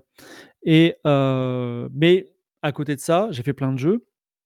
J'ai fait des autres jeux commerciaux comme Sigma Theory, euh, qui, euh, dans lequel on a mis le paquet, qui se vend moins bien aussi. C'est un peu mon Born to be alive, tu vois. On fait, en fait, tu, vas, tu fais 10 000 projets et puis tu en as un qui va réussir. Mm. Et c'est super. Et tu en as plein d'autres qui vont mourir. Mais ça veut pas dire que ceux qui meurent, tu les aimes moins. Voilà. D'ailleurs, on a l'impression actuellement que la scène du jeu vidéo, notamment la scène indé, euh, commence à être noyée euh, sous la masse. Est-ce que euh, c'est une fausse impression Est-ce qu'au final, c'est plus compliqué actuellement de faire son trou euh, au milieu du reste ou pas forcément? Bah, ça, on pourrait passer l'émission à en parler, mais en gros, il y a depuis, depuis 5 ans, il y a environ 1000 à 1200 jeux qui sortent par jour. Euh, alors, on n'a on a, on pas l'impression qu'il y en ait autant que ça, mais c'est cette, c'est cette somme-là, parce que déjà, le, le premier marché, c'est le marché mobile, euh, qui est, qui est pas forcément exposé. Et euh, il faut voir aussi que, les, les- contrairement aux livres ou au cinéma, en fait, quand tu sors un jeu, il est en vente dans le monde entier. C'est-à-dire que, contrairement au par exemple, il y a 1400 livres qui sortent par jour, mais on a l'impression qu'il n'y en a que 35 en France, parce que littéralement, il y en a 35 en France, mais il y en a deux en Birmanie, euh, 17 en Allemagne, et ainsi de suite. Donc nous, par contre, il y en a- le marché étant mondial, on a environ 1000 jeux qui sortent par jour. Donc là-dedans, en fait, il n'y en a que 7 ou 8 qui vont tirer leur épingle du jeu pour la semaine sur l'Apple Store. Et euh, sur Steam, il y en aura une vingtaine. Mais après, effectivement, dans l'imaginaire euh, du, euh, dans l'imaginaire, euh, enfin dans la, dans, la, dans, la, dans l'awareness, on va dire, des, des joueurs, il y en aura très très peu, parce que déjà les journalistes, il y en aura très peu qui auront le temps d'y jouer. Quand tu as des jeux comme Valhalla qui sortent où il faut 200 heures pour le finir, ça prend encore plus de temps. Donc y a- y a- c'est compliqué d'exister. Maintenant, c'est c'est un- c'est pas un mal non plus. Parce que ça veut dire que l'époque où euh, tu clonais un Super Mario ou un Minecraft et tu le sortais vite fait et tu gagnais de l'argent, elle est terminée. Donc tu es obligé d'avoir un, un parti pris d'auteur fort, une direction visuelle artistique qui existe vraiment, et aussi la construction d'une communauté qui aime ton studio et qui, fait ce que, qui, aime ce que tu fais. Et si en fait tu as les trois qui seront ton jeu original, bonne direction artistique, pas trop de bugs et euh, une bonne commu, en fait, en vrai, ça devrait fonctionner bien et ça même, ça devrait aller très très loin. Voilà. Et euh, par exemple, je vais vous donner un jeu pour moi qui est pas très bon, qui est euh, Untitled Goose Game. Parce que euh, tu vois, il y a une noix mignonne, euh, le... tout est mignon dans le jeu, il est mignon, il est joli fait, mais le jeu est plutôt chiant et stressant, alors que c'est un... une noix, tu vois, ils ont fait un Metal Gear Solid avec une noix. Mais en fait, le concept de loi, il est tellement nouveau que euh, bah, le trailer, il a cartonné et qu'après, les gens, ils ont acheté. Mais les gens, il y a énormément de gens qui l'ont acheté, mais les gens qui ont vraiment passé le premier niveau, je voudrais, ou qui ont joué et lancé le jeu, tout simplement, c'est différent. Il faut voir aussi qu'il y a cette, cette notion-là dans le jeu, jeu vidéo, c'est que beaucoup de gens achètent des jeux vidéo, ils n'y jouent jamais. Ouais. Je parie que votre ludothèque, il y a 90% des jeux, vous y avez, vous avez même pas lancé. C'est ça on ou va pas? en parler. Merci euh, les soldes de Steam et les Humble Bundle et compagnie. Voilà, c'est pour ça, parce qu'en fait, aujourd'hui, le jeu vidéo, enfin, c'est un peu comme les calissons ou les, euh, enfin, tu sais, les, les souvenirs, en fait, ce sont, fait partie de, ce sont des produits que tu achètes, mais que tu ne consommes pas à 90%, ce qui est fou. Pour, alors, donc, du coup, si ça ne consomme pas, tu dois faire quoi? Bah, Tu dois faire un jeu mignon parce que tu dis, oh, c'est trop mignon, j'y jouerai un jour. Tu dois faire des jeux engagés de façon militante. C'est un jeu qui est gauchiste. C'est un jeu qui, euh, qui est vraiment narratif. C'est un jeu qui a une grande liberté d'expression. Bah, tu vas dire, je vais l'acheter, mais euh, je le lancerai un autre jour. Et, euh, ou alors, euh, c'est le jeu qu'il faut avoir absolument parce que tout le monde en parle. Et, euh, ça, c'est une autre jamais, façon. Voilà, et, et pareil, tu lances jamais. Donc, euh, euh, il y a des stratégies qui font que tu positionnes ton jeu. Mais moi, en tant que créateur de jeu, j'ai plutôt envie que les gens jouent à mon jeu. Voilà. Ouais, c'est un peu pareil aussi avec euh, les, les campagnes de jeux de rôle. Euh, Rollis TV en parlait. De maintenant, on a un, un pouvoir d'achat un peu plus important, enfin ceux qui ont euh, un salaire, etc. Et du coup, on fait plus de la collectionnite de campagnes de jeux de rôle plutôt qu'acheter une campagne jeu, et ouais. tenir euh, 4-5 ans euh, dessus, quoi. Bah oui, mais d'ailleurs, le, le- le produit jeu de rôle a changé. C'est-à-dire Oui, que aussi. même le. Moi, je, suis- je suis, euh, je suis euh, collectionneur de livres dont vous êtes le héros. Mm. Et aujourd'hui, personne n'achète un livre dont vous êtes le héros dans le monde pour le lire. Les gens l'achètent pour la collection. Du coup, ils sortent des collections numérotées avec des tranches dorées. Tu vois, ils font. Enfin, et aujourd'hui, quand tu achètes un jeu, avant, quand tu achetais un jeu de rôle, c'est le, le plan, c'était tu l'achètes 100 francs, donc 15 euros, et tu joues toute ta vie. C'était ça le plan du jeu de rôle. C'est vous achetez un truc à prix pas cher et vous jouez toute Et votre tu vie. le limes, quoi. Voilà. Maintenant, euh, par exemple, tu veux jouer à Warhammer, euh, Wally, encore, je reviens. Tu payes littéralement 200, 200 euros et tu joueras jamais parce que tu n'as Et pas le et temps. t'as pas les figurines. Voilà, c'est ça. En plus, les figurines, mais ça, c'est autre chose. Mais le- la, la- la Warhammer V3, c'était 200 euros, je crois. C'était Ah oui, ou c'est c'est 300 pas euros, c'était fou. Donc, euh, parce que ça, c'est des produits, euh, le le marché change un peu. Voilà. Le marché, euh, le marché change. Mais j'espère que, là, en tout cas, en- à travers l'actuel play que je mène, j'espère euh, remontrer que le jeu de rôle, c'est simple, c'est pas cher. Et, et ce qui coûte cher, c'est les pizzas. euh, voilà. C'est qu'on achète. euh. La bière. Non, Non, après, bah, non, moi, c'est- ouais. Moi, c'est ce qui m'a donné envie euh, de lancer euh, la table de jeu de rôle et je suis parti sur Nullbug parce que bah, c'est tout est gratuit en contenu, quoi. Bah voilà, très bien. Non, mais moi, euh, en fait, un, un jeu de rôle, l'air de rien, c'est euh, une fiche de perso que tu imprimes, gratuitement et une paire de dés et c'est terminé. Tu peux y aller. hein. Et l'imagination, quoi. Voilà, c'est ça. Et donc, euh, je reviens un peu sur le jeu vidéo, mais une question de la chatroom. Euh, mais du coup, quitte à jouer 4-5 heures, tu finis quand même tes jeux ou tu les survoles simplement euh, au début pour voir un peu une idée et passer à la suite? Alors, il s'est passé quelque chose dans ma vie, c'est qu'en août 2018, j'ai décidé d'arrêter de travailler dans le jeu vidéo. Et euh, parce que euh, j'avais plus rien à dire et j'étais malade et voilà. Et, euh, et en fait, le jour où j'ai arrêté, j'ai lancé Red Dead Redemption 2 et j'ai adoré. J'ai trouvé ça super et j'ai enfin aimé jouer à des jeux vidéo. Quelque chose que j'avais per- perdu parce que, en fait, quand vous fabriquez des jeux vidéo, quand vous jouez à des jeux vidéo, vous, vous pensez à votre travail déjà. Et en plus, si le jeu vidéo est super, vous êtes, ça vous démoralise, vous dites putain, il est tellement bon, mais jamais je pourrais être bon comme ça, tu vois. Soit le jeu il est nul et tu dis mais putain, ce jeu est tellement nul, mais comment ils arrivent à en vendre plus que moi, tu vois? C'est vraiment, t'es es toujours perdant en fait. Donc là, j'ai dans la arrêté. comparaison, quoi. Ouais, voilà, c'est ça, mais forcément. Et euh, où euh, tu te dis, mais putain, il y avait juste à faire ça, ça aurait été tellement meilleur. Mais bon, voilà. Et euh, le- donc, moi, ça me rendait malheureux. Et du coup, maintenant, j'apprécie les jeux vidéo. effectivement, maintenant que je suis plus un professionnel du jeu vidéo, maintenant, euh, c'est euh, c'est la fête à la saucisse. C'est-à-dire, je joue à, je joue à Slay the Spire 500 heures. euh, je joue à. Je me, ouais, euh, ouais, Skyrim, je je l'ai bien pensé à l'époque quand même. Mais euh, moi, je joue à ces jeux auxquels on joue très longtemps. Subnautica, je crois que je l'ai fait trois fois de suite.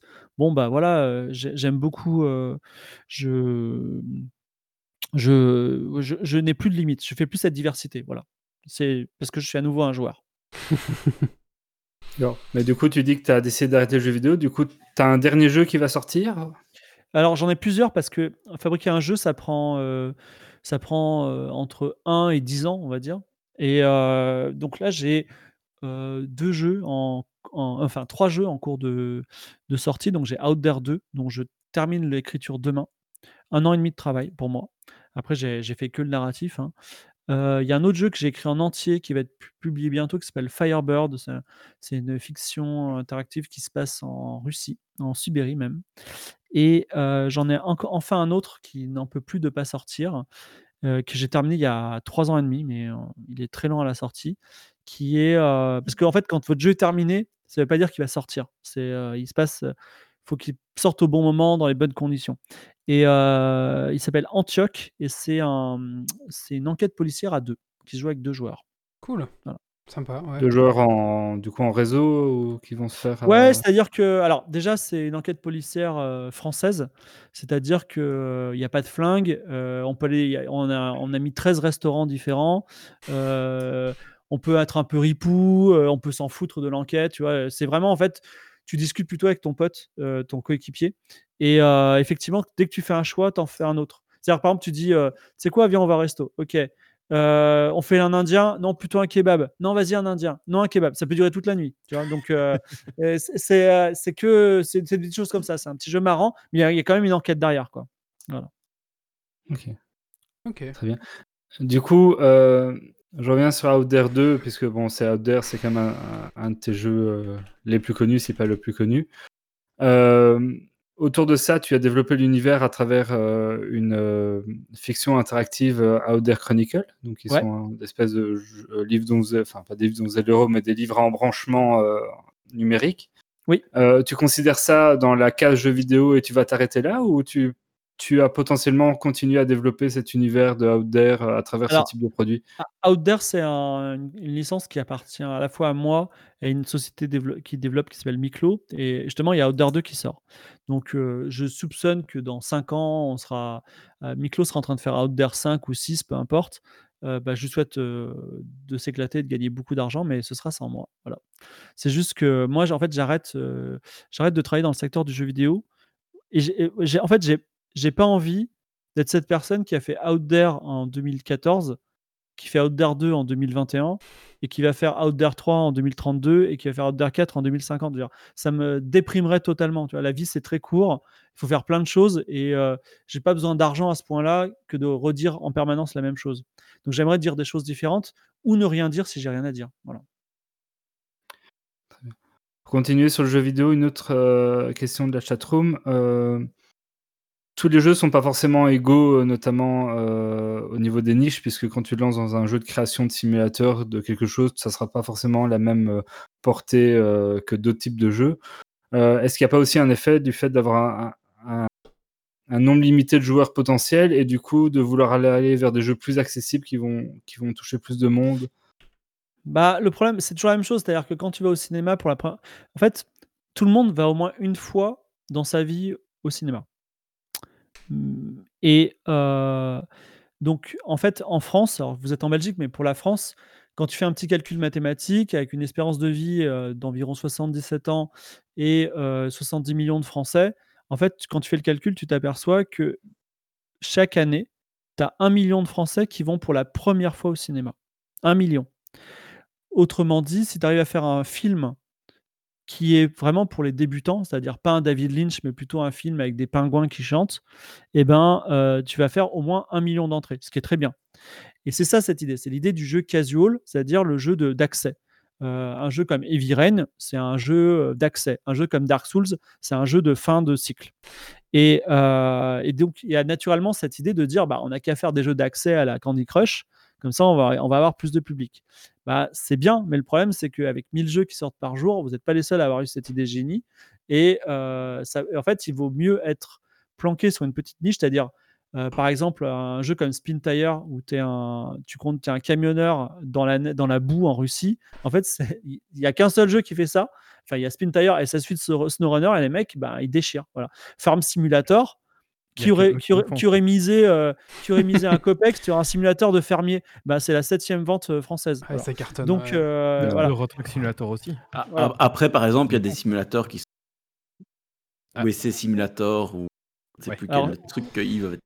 Ouais, mais alors, euh, ça, les simulateurs, c'est quelque chose de particulier, mais pour vous, en fait, il y a une stratégie qui s'appelle la stratégie dite de l'angle mort, c'est-à-dire que vous prenez une niche où il y a des gens qui aiment, qui, qui aiment bien. Par exemple, euh, je reprends encore l'exemple de Wally, il aime bien les RTS. Il se trouve que les gens qui aiment les RTS, ils adorent les RTS.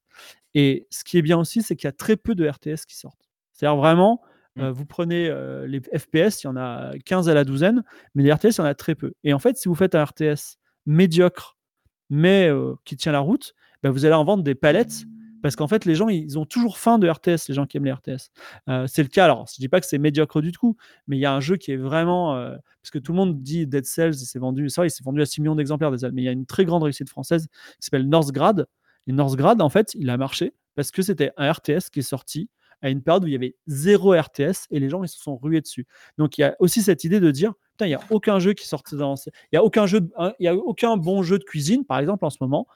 Vas-y, fais un jeu de cuisine et là tu vas cartonner. Ça, c'est une très bonne stratégie, euh, très bonne stratégie de, de- de- de- pour, pour aborder le marché du jeu vidéo. Voilà. Hmm, D'accord, ouais.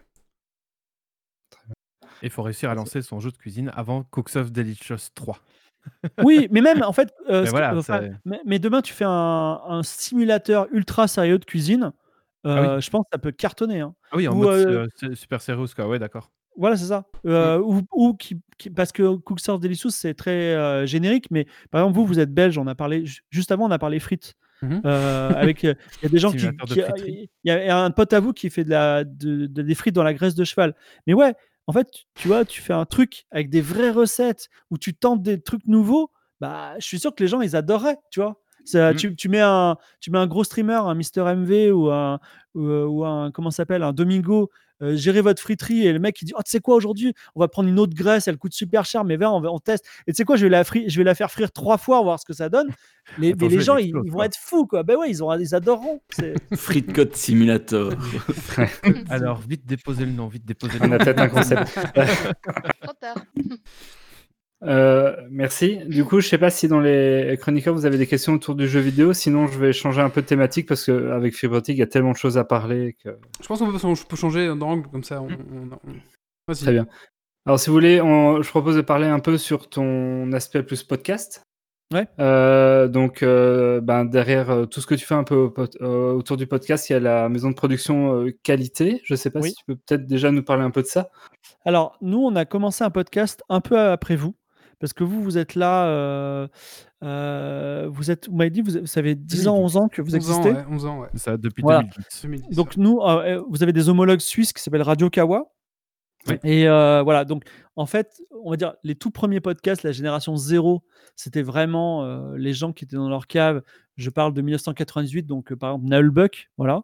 Après, vous, on vous dit, vous êtes la deuxième génération en quelque sorte, c'est-à-dire vous êtes même la fin de la deuxième génération, c'est-à-dire que la deuxième génération, elle a commencé en 2001, 2010, et c'était encore des potes dans une cave, mais euh, cette fois-ci, il y avait l'internet. Donc, Voilà, Ouais. on, encore pouvait- maintenant des potes dans des, dans des caves. hein. Ouais. voilà. au, au moins, on pouvait s'uploader sur Internet. Et euh, moi, en fait, j'ai eu la chance de participer à un projet euh, parisien un peu élitiste qui s'appelait Studio 404.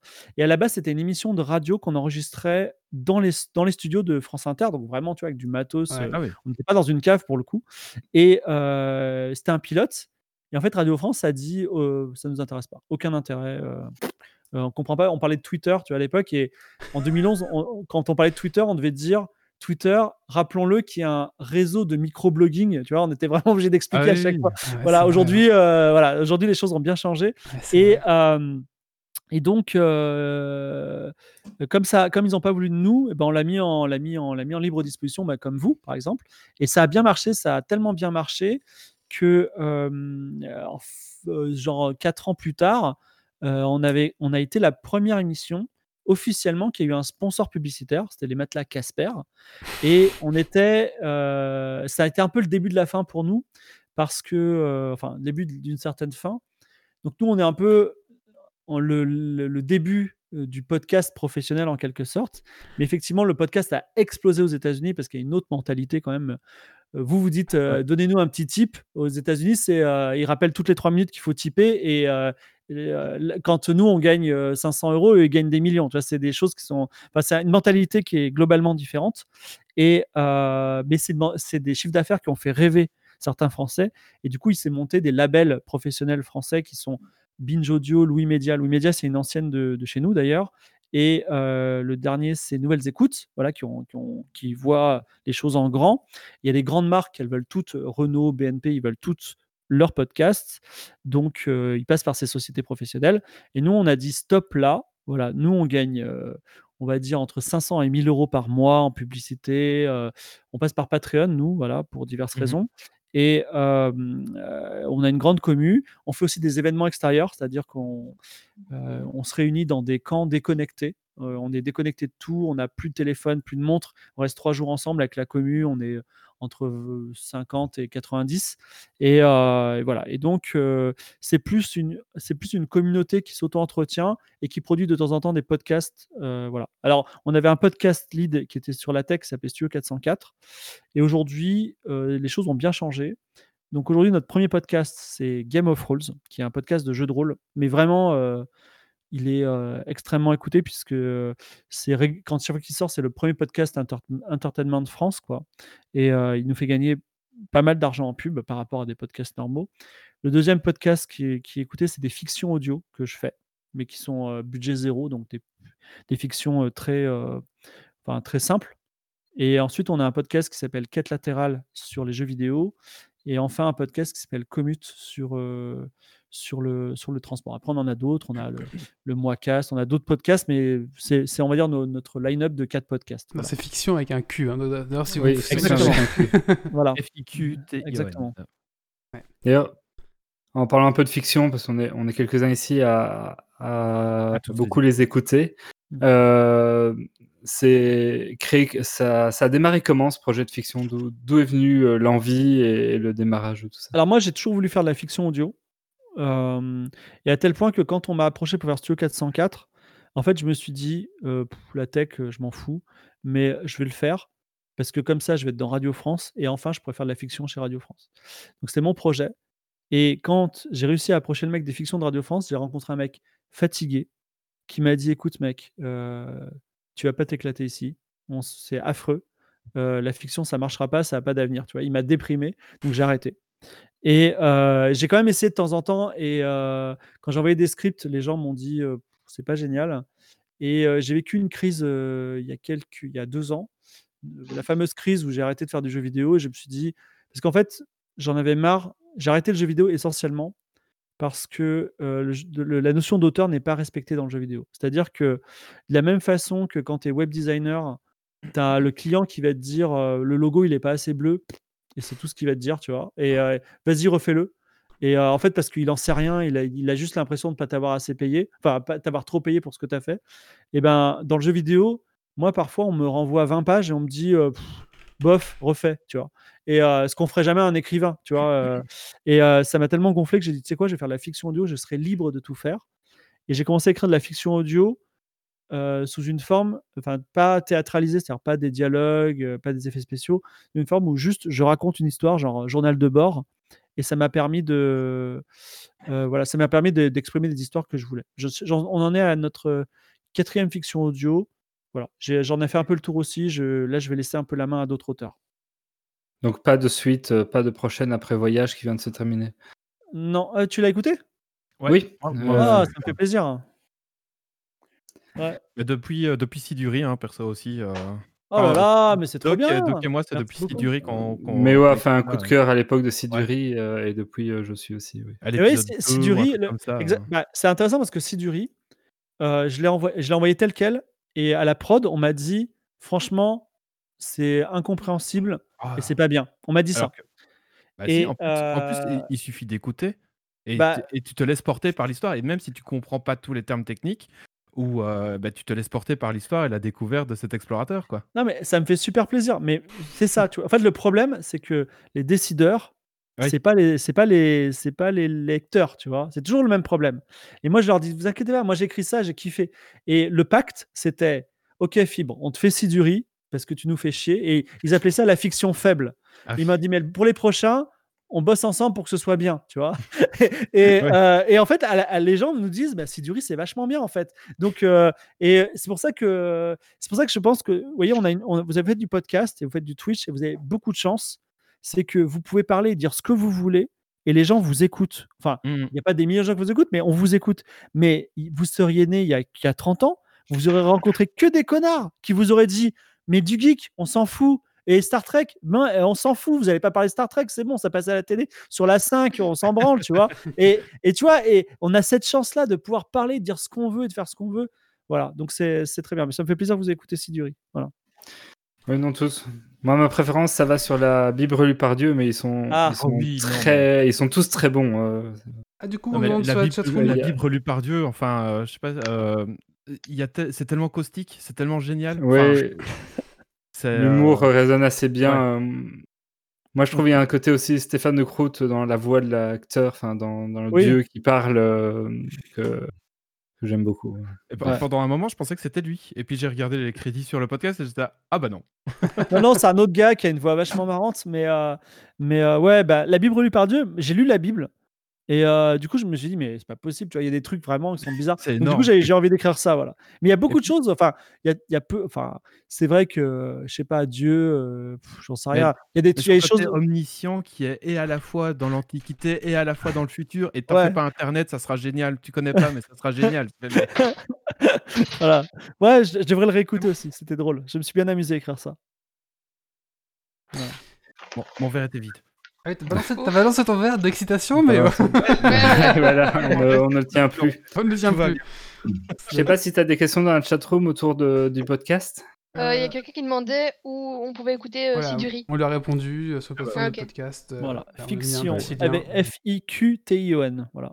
Il y en a quatre, donc Siduri, c'est de la SF, à l'ancienne, à la Jules Verne. Euh, Ornain, c'est une histoire de gangster, euh, qui est très inspirée de ma vie en Meuse, parce que je suis pas loin de vous, je suis en Meuse là. Et, Et on euh, adore le gangster quand on écoute ces épisodes. Enfin, c'est- ça, voilà. c'est un gangster qui, qui croit qu'il est pas méchant. Et ensuite, il y a la Bible relue par Dieu. Donc, c'est Dieu qui fait son podcast et qui relit la Bible avec vous. Qui est- c'est- mais c'est drôle, hein, c'est pas trop. Voilà. Et le dernier, c'est Voyage vers le Sud, une histoire de science-fiction post-apo. Super. Et qui tourne beaucoup aussi de la, autour de, de la migration et de, de ces Oui. problématiques-là. Ouais, exactement, voilà. Euh, très bien, merci. Je ne sais pas si dans les chroniqueurs, il y a des gens qui veulent parler un peu autour du podcast. Sinon, je rechange encore de sujet. Il y a tellement de sujets. à parler. Non, non, parce que c'est super intéressant. Ah, mais, euh, c'est très intéressant. que en questionnement. Très bien. Euh, allez, peut-être une. euh, euh, tu disais que pour finir avec les podcasts, euh, que les fictions c'était euh, vraiment des trucs low budget. Euh, ben, du coup, je reviens avec la question de quelqu'un qui voudrait se lancer à, à faire des trucs dans, dans ce type-là. Et tu, tu lui conseilles quoi? C'est. Euh, Alors, ouais. la première chose que je lui conseille, c'est euh, ne pas perdre de temps à trouver un producteur ou un diffuseur parce que personne ne fait ça. C'est-à-dire que, par exemple, tu as une idée géniale et tu dis je vais l'écrire et euh, je vais l'envoyer à, je sais pas, Binge, Louis, Nouvelles Écoutes ou Qualité ou n'importe quoi. Personne ne te produira.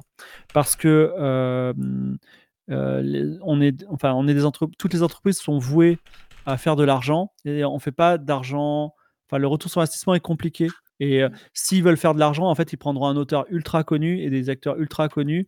Ils feront des, prendront des subventions. Voilà. Donc, en gros, ça, vous perdrez de l'argent si vous faites ça. Et après, donc, ben, alternative, vous êtes obligé de le faire avec vous et vos potes. Donc, ce qui est très bien parce que vous allez apprendre le métier, vous allez savoir si vous avez vraiment ça.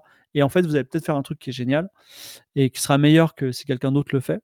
Et donc, si vous le faites tout seul, eh ben, vous allez vous apercevoir que ben, vous ne pouvez pas mettre euh, 400, spectateurs, 400 acteurs, 400 personnages dans votre histoire. Vaut mieux qu'il y en ait un ou deux. Et donc, par contre, ce qui est bien, c'est que contrairement au film, eh ben, euh, ça vous coûte aussi cher euh, de mettre l'action dans un sous-marin puis dans un avion que euh, dans une cave. Donc, vous pouvez être très ambitieux et faire des choses. ce qui se passe sur. Moi, Siduri, littéralement, ça se passe sur une autre planète. Ben, le budget, il est pareil que si ça se passait euh, dans mon salon. Donc, ça, c'est bien. C'est, ce qui est intéressant, c'est que voilà, vous pouvez utiliser l'audio et euh, ne négligez pas la- l'accompagnement musical. Voilà. C'est, si vous avez un ami qui joue de la guitare, c'est parfait. D'ailleurs, le générique de voyage est topissime. J'ai entendu les versions longues sur ton Discord euh, Ah. qui a été publié. euh, Voilà. Ouais, ouais, bah, c'est, le, le réal euh, qui s'appelle euh, Albatros Sam qui a fait ça. Voilà. Très bien, merci. Euh, bah voilà, donc je vous propose de changer euh, de thème et d'aller vers euh, ben, un des gros morceaux quand même dont on, on a déjà un tout petit peu parlé au début. Euh, ben, c'est d'aller vers le jeu de rôle, qui est un peu ton activité principale actuellement, euh, et vers du coup plus précisément tout d'abord Game of Roll. Donc là, c'est la saison 5 de Game of Roll qui vient de débuter. Oui. Et donc si on revient au tout début de Game of Roll, ça a démarré comment? Alors, euh, ça a démarré il y a hyper longtemps, beaucoup plus longtemps que Game of Thrones. C'est que euh, bah, déjà, moi, en fait, en... Je crois qu'en 2011, je faisais des parties de jeux de rôle filmées en webcam, diffusées sur Twitter. Tu vois, vraiment un truc. On avait 27 personnes parce que Twitch n'existait pas. Et euh, moi, j'avais été, euh, j'avais été marqué par un film qui s'appelle Astropia. Vous l'avez vu ou pas? Non? Non, pas, mais rien du tout. C'est un film Ça me dit islandais. vaguement quelque chose. C'est un film islandais sur euh, le jeu de rôle. En fait, le pitch, c'est euh, c'est une meuf, c'est une blonde, et euh, un peu, euh, tu vois, blonde caricaturale. Et Ah oui. son mec, il est gangster, et du jour au lendemain, il se fait coffrer. Elle est obligée de trouver un job. Et le seul job qu'elle trouve, c'est vendeuse dans un magasin de jeux de rôle. Et du coup, elle connaît pas les jeux de rôle. Mais les gens, les geeks, ils, sont, ils viennent, ils sont trop contents parce qu'elle est trop belle, tu vois. Et, et en fait, le vendeur, un jour, il lui dit écoute, tu connais vraiment rien, on va faire une partie de jeu de rôle. Et la, la partie de jeu de rôle, elle est filmée, mais trop bien. C'est-à-dire que tu as la table, il- le, maître de jeu, il commence à raconter, là, pff, les décors, ils s'en vont. Et la scène se passe, euh, genre au milieu d'un champ de bataille avec des orques, tout ça. C'est un film euh, vraiment très, très bien. Et moi, je me suis dit, mais putain, faut faire ça, faut, faut, filmer du jeu de rôle. Et euh, à l'époque, je suis allé à Busan, en Corée, parce qu'il y avait un festival du jeu vidéo. Et j'ai rencontré un mec qui faisait un jeu vidéo là-bas. Il m'a dit, tu devrais trop rencontrer mon musicien parce que euh, il est trop marrant. Donc je vais à Paris et je lui donne rendez-vous. Et en fait, ce musicien, c'est Mister MV, qui, euh, que j'appelais Xavier à l'époque, qui n'était pas du tout connu, tu vois. Et je lui C'est dis, écoute, mec, et ouais, il me dit, tu sais, on fait, je, fais des, je fais du stream, là, c'est cool. Il m'en parle un peu. Je dis, c'est quoi, mec, on devrait trop faire. Et là, Wally va être content. La campagne impériale de Warhammer en stream, ça va être trop bien. Toi, tu pourrais trop être un nain, tout ça. Et il me dit, Banco, on le fait. Et c'était il y a, il y a très longtemps, il y a genre 6 ans, tu vois. Et euh, parce que lui, il était, enfin, il, faisait pas du stream, tu vois. Et, et donc, on a fait des pilotes. J'ai vachement appris auprès de lui parce que il m'a, il m'a appris à, à faire, euh, à faire les choses bien, quoi. À faire, être... Parce que dans le jeu de rôle, il y a des trucs que tu fais autour de la table, mais dans l'actual play, il y a des trucs que tu fais pas. Tu ne fais pas, dans l'actual play, tu vas pas, enfin, moi en tout cas, je le fais pas. Tu vas, tu vas pas aller dans un magasin et dire, Et- bon, vous voulez une arbalète et ça Et, coûte et tu combien? négocies pendant deux heures, quoi. voilà, c'est ça. Ça, tu peux pas parce que tu n'as que 2h30 par mois, tu es obligé de, de foncer. Donc, euh, il y a ça. Tu peux pas avoir des combats qui sont trop longs. Enfin, c'est ma vision du truc. Donc, c'est des choses que j'ai appris pendant les différents pilotes qu'on a fait. Malheureusement, lui, il, est- il a grossi d'un coup. Il a une activité extraordinaire. Et moi, j'ai dû. euh, enfin, on n'a pas pu avoir la même trajectoire de vie. Mais il se trouve que la JVTV, qui euh, était la chaîne Twitch de, de jeuxvideo.com, a été intéressée. Donc, on a commencé à faire un jeu de rôle qui s'appelle Game of Rolls en 2017 euh, sur la JVTV. Une, deux, trois saisons. Euh, une quatrième en septembre, là, qui a commencé. Après, ben, le Covid, ça a ratiboisé euh, Webedia. Ils n'ont plus de thunes. Donc, ils m'ont dit, ben, ben écoute, Game of Thrones, on s'arrête pour le moment. Et du coup, j'ai recréé MV. J'ai dit, écoute, j'ai plus de Game of Thrones chez Webedia. ça te dirait qu'on fasse la saison 5 ensemble? M'a dit, banco. Ben voilà, on est ensemble. Donc, c'est du jeu. Voilà. Et donc, c'est du jeu de rôle euh, filmé. Euh, et euh, que je qu'on souhaite le plus simple possible. C'est-à-dire que l'idée, c'est de dire le jeu de rôle, c'est funky, tout le monde peut y jouer, notamment des femmes, notamment, excusez-moi de le dire, ben, des noirs. Et j'ai toujours un Daz à la, table, tu vois, qui, parce que c'est des, minorités visibles, c'est pas que des choses qu'on voit dans l'univers du, du jeu de rôle. Donc tout le monde peut y jouer. Tout le monde peut y jouer simplement. On n'est pas obligé de faire du, des voix ou du jeu d'acteur. Tout le monde peut jouer simplement. On n'est pas obligé de connaître un million de règles. Moi, c'est tu lances les dés, oui ou non, et c'est terminé. Et, les fiches de personnages sont ultra simples. Tu as juste à t'amuser. Et même si de temps en temps, tu fais une blague hors, hors RP, euh, tu fais une petite, une petite vanne, tu as envie d'aller faire pipi ou quoi que ce soit, sans que ça, sans que ça casse le rythme, on le fait. C'est pas grave parce qu'on est là pour s'amuser. Regardez comme c'est cool et marrant et jouez, jouez-y le dimanche après-midi avec vos potes. C'est ça l'esprit de Game of Roll. Voilà. Très bien. D'ailleurs, tu, tu parles du coup des minorités qui sont importantes. euh, et aussi les, les femmes qui jouent au jeu de rôle. Tu as récemment aussi euh, commencé un spin-off de Voilà. Game of Roll. euh, Alors, j'en ai déjà fait deux hors série, mais alors, alors donc il faut expliquer l'enjeu géopolitique. C'est que je viens de la JVTV, et donc après le stream, donc le groupe Webedia. Et le groupe Webedia, c'est jeuxvideo.com, et jeuxvideo.com, c'est ce fameux forum jeuxvideo.com 15-18. Ouais, le euh, voilà, de gens plutôt masculins et plutôt euh, masculinistes en quelque sorte. Donc une communauté qui a un certain caractère. Et voilà, et voilà, et, et en fait, pour que l'émission explose et que ça soit sain, il faut des femmes. Donc j'ai- déjà, j'ai une femme à table, donc ça c'est bien. Et J'ai aussi un jeu de rôle qui parle pas de euh, paladins en armure brillante qui décapitent des gobelins, mais plutôt ben, euh, des histoires d'amour, euh, parfois des trahisons amoureuses, parfois des mariages forcés. Donc des, des- des thèmes qui sont plus universels et pas forcément euh, voilà, de violents ou, ou- ou des choses comme ça. D'ailleurs, il y a très très peu de combats et on peut terminer la campagne sans faire de combat. Et parallèlement à cela, j'ai aussi fait des jeux de rôle avec Mademoiselle, qui est le premier magazine féminin euh, internet français, pour avoir une- un appel d'air féminin. Et là, j'ai commencé une campagne. Et je, dé- je- je dois même vous dire que je suis payé pour faire cette campagne, mais je suis hyper sous-payé. C'est-à-dire, euh, on est quasiment dans la case bénévolat. Et je le fais parce que, euh, parce qu'en d'ailleurs, en comptant d'ailleurs le, le- comment, comment je paye, mais parce que j'ai des auteurs qui écrivent pour moi, ben, on est plutôt dans le négatif. Mais en fait, je fais ça pour qu'il y ait un appel d'air de femmes qui s'intéressent à la pratique du média, qui jouent au jeu de rôle et qui, qui regardent l'actuel play Game of Thrones en particulier. Voilà. Et donc, c'est Game of Thrones avec Mademoiselle. Et ça, on peut les retrouver où si on veut suivre un peu ces parties-là? Alors, twitch.tv slash mademoiselle. Ouais, C'était cette semaine, non? C'était cette semaine, non, il me semble? C'était Oui, mercredi. ça- Ouais, c'est ça, ouais. C'était mercredi. En gros, en gros, trois mercredis sur quatre, il y a un Game of Roll. Deux fois, ce sera sur la chaîne de MV, Mister MV. Et sinon, ce sera sur Mademoiselle. Voilà. Et donc, Game of Roll, euh, c'est devenu une campagne Ulule avec un jeu de rôle qui est, qui est sorti de ça, qui s'appelle Aria. Fait. Comment on passe d'une campagne de jeu de rôle à un vrai jeu de rôle complet avec ses règles euh, qui se fait financer et Bah, alors, qui ça, autonome c'est assez intéressant. C'est euh, bah, c'est un conseil d'ailleurs que tous les gens qui veulent vivre ça, euh, je vous invite à le faire. Donc, euh, je fais, je, je- j'essaye de faire. En fait, on me demande toujours de dire, de faire le livre dont vous êtes le héros du futur, parce que c'est ma spécialité. Je suis vraiment spécialiste du livre dont vous êtes le héros. Et euh, notamment, j'ai Brajlon m'a posé cette question-là. Brajlon, c'est une maison d'édition euh, médiévale fantastique. Ouais.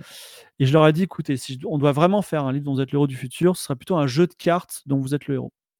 Ils m'ont dit banco, et j'ai commencé à faire un jeu de cartes narratif dont vous êtes le héros. Avec, en fait, on peut en jouer à plusieurs dans l'univers des contrées du rêve de Lovecraft. Et je discute avec l'éditeur de l'éditeur de Brajlon et je lui dis écoute, je lui parle un peu de MV. Je lui dis MV, ça fait deux ans qu'on est sur des pilotes, on n'arrive pas à se lancer parce qu'MV est perfectionniste. Vraiment, je suis découragé. Et là, il me dit accroche-toi. Il me dit première chose, accroche-toi, c'est le projet de ta vie. Donc il avait raison. Et deuxièmement, il m'a dit surtout, mec, ne fais pas Warhammer.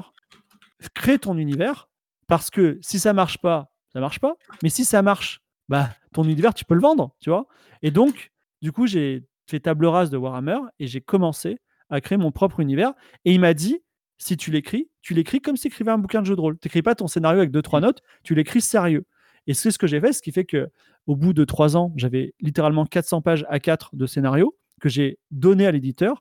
Et en fait, l'éditeur a juste ah ouais, a fait un gros retravail derrière, parce que ça reste quand même des, des aides de jeu de rôle. Mais effectivement, il avait 400 pages qui étaient écrites. Je ne dis pas, euh, je sais pas où est, où est-ce qu'on est. euh, vous savez, il y a eu un problème avec Maillard et Aventure euh, Oui. sur la, Oui, sur oui, la publication. Mais effectivement, en fait, euh, tu vois, si le, le coup de génie de mon éditeur, c'est de m'avoir dit il y a trois ans, écris-le comme un bouquin de jeu de rôle, parce que moi, si on, m'avait- si on avait fait un Ulule à 350 000 euros et qu'on m'avait dit, bon, maintenant, on va écrire les 400, les 400 pages, en vrai, je sais pas si je l'aurais fait. Je veux dire, euh, même, pour, euh, même pour 300 000 euros, je veux dire, euh, écrire 400 pages comme ça, c'est vraiment énormément de travail, tu vois. Et donc, voilà. Et d'autant plus que ma part auteur, elle est, elle est assez faible sur ces 350 000. Euh, on gagne très peu d'argent avec le jeu de rôle. hein. Donc, c'est voilà, c'est comme ça que ça s'est structuré. Et aujourd'hui, alors c'est une usine, hein, c'est-à-dire que derrière Game of Thrones, euh, il y a énormément de gens. Vous pouvez pas imaginer, on est, on est au-delà de 25 personnes par épisode qui Ah travaillent. Et euh, moi, par exemple, juste pour la saison 5, j'ai trois auteurs. Donc, en fait, j'écris le synopsis d'une page. Je dis, ben, dans cette séance, il va se passer ça, ça, ça, ça, en gros. Et les trois auteurs, ils s'arrangent et ils écrivent tout le bouquin. C'est-à-dire qu'il y en a un qui écrit suffisamment pour que je puisse jouer. Et après, tu as un autre mec qui repasse derrière et qui fait la mise en forme parfaite. Voilà. Donc, c'est c'est vraiment beaucoup de travail. Ah, on se rend pas compte hein, Ouais, que il pas y a compte, autant de gens qui, qui bossent derrière en fait. C'est ouais, Ouais. dingue, ouais. Ben, voilà, un actual play, il faut un, un spécialiste du son, un spécialiste de, de l'image, euh, des gens, enfin une maquilleuse. On a les quatre joueurs, moi, les trois, les trois auteurs. euh, on a euh, un CM, euh, un- pff, voilà, des euh, comment s'appelle des gens qui euh, qui s'occupent des, euh, des assets visuels. Donc voilà, c'est- ouais, c'est une grosse industrie. Et euh, d'ailleurs, c'est pour ça que je vous le dis aussi, hein, l'actual play, ça ne gagne pas d'argent. C'est-à-dire, euh, euh, vous savez que j'ai fait des, OPSP, euh, FF14, tout ça, mais ça ne gagne pas d'argent. Et si vous prenez une star comme le joueur du grenier ou Cyprien ou peu importe, en fait, le joueur du grenier, il fera plus d'audience s'il fait un truc qu'il sait bien faire, comme euh, une critique de jeu vidéo, que s'il fait un actual play. Donc l'actual play, objectivement, à part kiffer avec les gens, il n'y a pas vraiment d'intérêt financier d'audience aujourd'hui. C'est assez bizarre. Et c'est un peu passion, quoi, entre voilà, guillemets, quoi. exactement. Et Mm. c'est exact. Moi, c'est une industrie qui est pareille que celle du podcast. C'est-à-dire que euh, le podcast, vous avez commencé il y a longtemps. C'est cool. Vous gagnez, euh, je ne sais pas de quoi vous payez des bières. Euh, nous, à qualité, c'est pareil, mais genre, on a un peu plus de bières, mais c'est pas loin. Et en fait, en, en Amérique, ils gagnent des millions. Et si tu veux, l'actual play en Amérique, Critical Role, effectivement, c'est 9 millions de chiffre d'affaires par an. Et euh, il y a des gens qui disent Ah putain, mais je vais trop faire ça. Et en vrai, en France, la transformation, elle n'est pas évidente du tout. Voilà. Elle est, vraiment pas évidente. Et le, jeu de rôle qui gagnera de l'argent, en tout cas, déjà, c'est pas Game of Thrones, même si on a fait un Ulule à 350 000, et je vous le dis. hein. Et euh, toujours, il faut transformer derrière avec, par exemple, une publication, avec, euh, là, on va faire un jeu vidéo, tu vois, avec euh, une exploitation de licence, parce que, en fait, l'actual play en soi, il n'est pas rentable. Voilà. Ah oui, podcast, quand on voit ceux qui en vivent, il n'y en a pas énormément en France. hein. Il y en a quelques-uns, une poignée, je ouais. pense. Euh, encore une poignée, je suis peut-être gentil, mais ouais, c'est pas énorme. Oui, quoi. ouais. En fait, en fait, limite, l'actual play, c'est une vitrine pour vendre plus plus loin, quoi. Oui, en, tout cas, en, plus loin, en- quoi. en tout cas, en France, on n'a pas le choix parce Oui, que euh, on- on- déjà, le marché francophone, il est petit. C'est-à-dire qu'il y a que, Mm. euh, que soit, on va dire, il y a 100 millions d'auditeurs maximum juste aux États-Unis, mais et, et- et juste aux États-Unis, c'est 350 millions. Plus tous Ouais. les anglophones du monde, c'est des milliards. Donc Ça euh, explose, quoi. voilà. Euh, donc euh, le- le- c'est c'est compliqué, euh, c'est compliqué d'exister. Voilà. Donc, tu disais que tu as fait comme une belle campagne Ulule. Euh, C'est quoi, du coup, un peu ton, ton retour d'expérience sur, euh, sur Ulule et ce type de financement participatif C'est quelque chose que tu as apprécié, que tu referais ou pas forcément? Alors, pour vendre du jeu de rôle, il n'y a pas le choix que de passer par du financement participatif qui n'en est presque pas, puisque euh, le financement participatif, théoriquement, c'est donnez-moi de l'argent et je vous ferai quelque chose. Là, on avait le produit et c'était plus une prévente. C'est-à-dire, achetez-le et. euh, Enfin, il est déjà écrit. Il n'y a plus qu'à l'imprimer en Chine. Bon, après, entre-temps, il y a le Covid et le nouvel an chinois, mais acheter, il, était déjà écrit. Les gens avaient vu ce que c'était et euh, il n'y avait plus qu'à l'acheter. Donc, c'était pratiquement de la prévente. Euh, le conseil que je donnerais, alors déjà, c'est euh, euh, le, crowdfunding de Aria, le jeu de rôle de Game of Thrones. C'est le premier crowdfunding en termes de. C'est le plus fort, c'est le jeu de rôle le plus fort indépendant. C'est-à-dire que Oui. euh, le, seul crowdfunding qui a fait plus d'argent, c'est l'appel de Cthulhu, voilà, en France. Et, et de pas grand-chose en plus. Donc euh, on, est, on est le premier, on continue à faire des ventes. Malgré cela, sur ces 350, je vais être hyper transparent, sur ces 350 000 euros, moi j'ai touché, enfin, ma part hauteur est de 18 000 euros. Et sur cette part hauteur de 18 000 euros, je, je me suis senti obligé, j'étais pas obligé, mais je me suis senti obligé de payer les gens qui étaient autour de moi autour de la table parce qu'ils ont été, ils ont créé un peu l'histoire. Donc en gros, on a réparti la- l'argent de la façon suivante. Quand ils touchent une part, je touche deux parts. Donc en gros, j'ai gagné 8000 euros et eux, ils ont gagné euh, 4000 euros en quelque sorte. Voilà. Donc euh, tout ça pour vous dire que si demain, vous faites un actual play, enfin si demain vous êtes dans le jeu de rôle et que vous faites la campagne, la deuxième campagne la plus forte de tous les temps et que notamment on, a- on a fait euh, 50 000 euros en 5 minutes, et ben en fait dans votre poche à la fin du mois, et enfin à la fin de l'opération, vous aurez 8000 euros. Voilà. Donc euh, la morale de l'histoire, c'est que euh, faut pas être dans le jeu dans le jeu de rôle pour faire de l'argent. Ça c'est certain. Et ce qui est bien, comme ça on est au moins on est passionné quoi. Voilà. Mais du coup, euh, pourquoi pas plutôt être parti sur des plateformes de, euh, allez, de, de cagnotte euh, qui existent aussi, notamment Ocla, je crois, c'est le truc que Lulu a fait, euh, qui euh, du coup prend une commission moindre par rapport à du crowdfunding euh, et du coup va générer moins de frais et donc rapporter plus, alors parce que c'est juste de la précommande. Alors, c'est de la précommande, mais dans le crowdfunding classique, il y a un système de palier, d'émulation.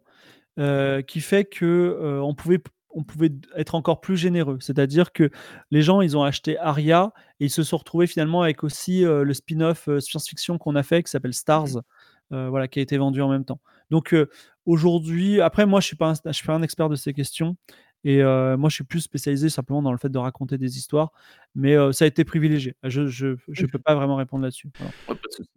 Une petite question Mm. sur la chatroom qui demande justement, euh, par rapport à l'actuel play, euh, est-ce qu'il y a des stratégies pour s'échauffer ou rentrer dans le rôle des personnages afin de pouvoir donner le meilleur spectacle possible? Oh, bonne Alors, question. La, la première chose qu'on fait déjà, qui est en off, c'est que euh, trois secondes avant le début de l'émission, on hurle.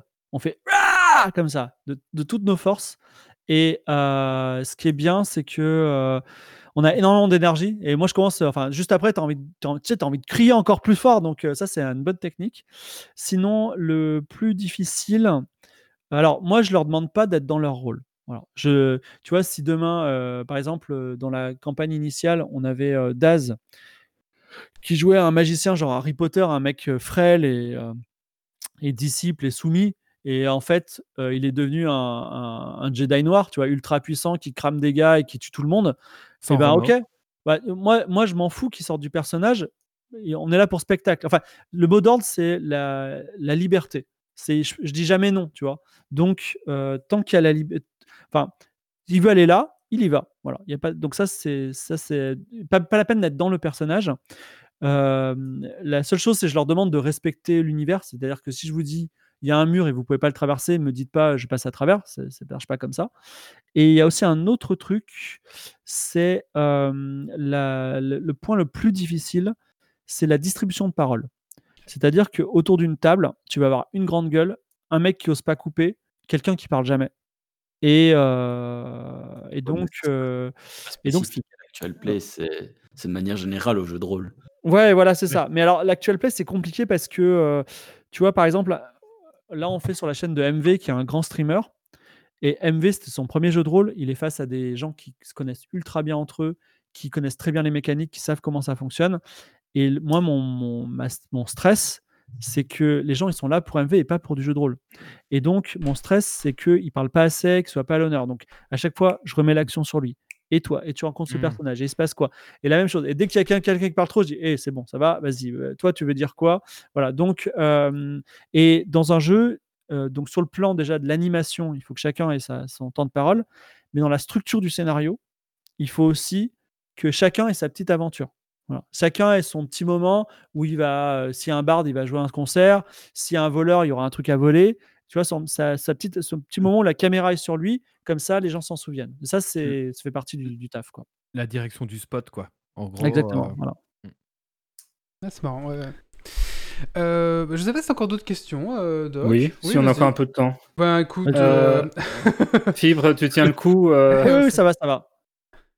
Euh, ben, on entend bien que tu es quand même un, amoureux du jeu de rôle, euh, donc j'aurais peut-être voulu revenir un tout petit peu là-dessus. T'es tombé dedans comment? Alors, j'ai eu énormément de chance euh, parce qu'à 7 ans, on m'a offert une boîte d'initiation de l'œil noir. Sachant que j'ai ja- j'ai pas joué avant l'âge de, de 16 ans.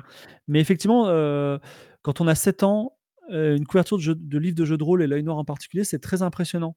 Il y a des dragons, il y a des gens qui sont presque nus et ils ont des épées. Des fois, il y a du sang, donc c'était un peu impressionnant. Il y avait un D20, tu vois, c'est super bizarre quand tu es petit. Et j'ai lu beaucoup l'œil noir euh, et je rêvais en fait de jouer, donc ça m'a beaucoup alimenté.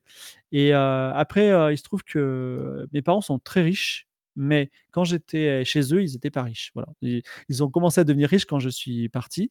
Et euh, donc, coïncidence. j'avais de cadeaux pour Noël et j'ai découvert en fait, en fait j'ai toujours ce truc de euh, un peu comme le Game Pass ou Netflix, ah je paye que ça et j'ai droit à tout ça. Pour Mm. moi ça marche bien. Et le jeu de rôle, j'ai compris très rapidement qu'avec un bouquin des règles de l'appel de Cthulhu, je payais euh, 200 francs, donc 30 euros et euh, je pourrais jouer toute ma vie gratuitement. Donc ça, ça a été euh, un déclencheur fou et j'ai énormément joué à, l'appel de Cthulhu que je connais vraiment par cœur. Alors, je connais les stats de Nyarlathotep ou je sais pas quoi, tu vois, des trucs vraiment inutiles qui sont dans ma tête. Euh, j'adore, l'appel de Cthulhu. J'ai beaucoup joué à Star Wars. J'ai un, peu joué à Warhammer que j'aime bien. J'ai fait notamment la campagne impériale. Mais aujourd'hui, je fais du Medfan qui est pas mon ma cam préférée. J'adore la science-fiction, mais euh, malheureusement, on est là pour l'audience. Et ce qui marche bien en audience, c'est le Medfan plus que le plus que le- tous les autres. Le plus vendeur, quoi. Exactement. Pareil pour les grandeurs nature. hein. C'est le Medfan qui se vend le plus hein, pour Ouais. les grandeurs nature. ouais. Ouais. Ouais. Bah, en fait, le- ça vient du conte de fées. Alors, vraiment, pour, euh, pour que je vous dise pourquoi ça marche mieux. En gros, le rapport, c'est 60-40, c'est-à-dire que, euh, que quand, quand tu, quand tu fais 100% de ventes en Medfan, si tu avais fait de la SF, tu ferais que 60%. Mm. Voilà. Pourquoi? Parce qu'en fait, quand tu fais du Medfan, il suffit de dire bah, c'est juste moi, mais j'ai pas de téléphone portable et d'internet. Tandis que quand tu fais du, de la science-fiction, tu es obligé de te projeter avec des technologies qu'on ne comprend pas. Enfin, que tu. Enfin, il faut apprendre un- une somme de choses qui sont très compliquées. Euh, pour faire du Medfan, tu as juste à désapprendre euh, Voilà. des choses, quoi. Et, puis aussi, beaucoup, presque tout le monde a entendu euh, l'histoire du preux chevalier qui va sauver la princesse, etc. Et du coup, c'est plus facile de s'imaginer là-dedans, quoi. Exactement. C'est du conte de fées, en fait. Oui, voilà, c'est ça. Et Du enfin, ces oui. dernières années, pardon.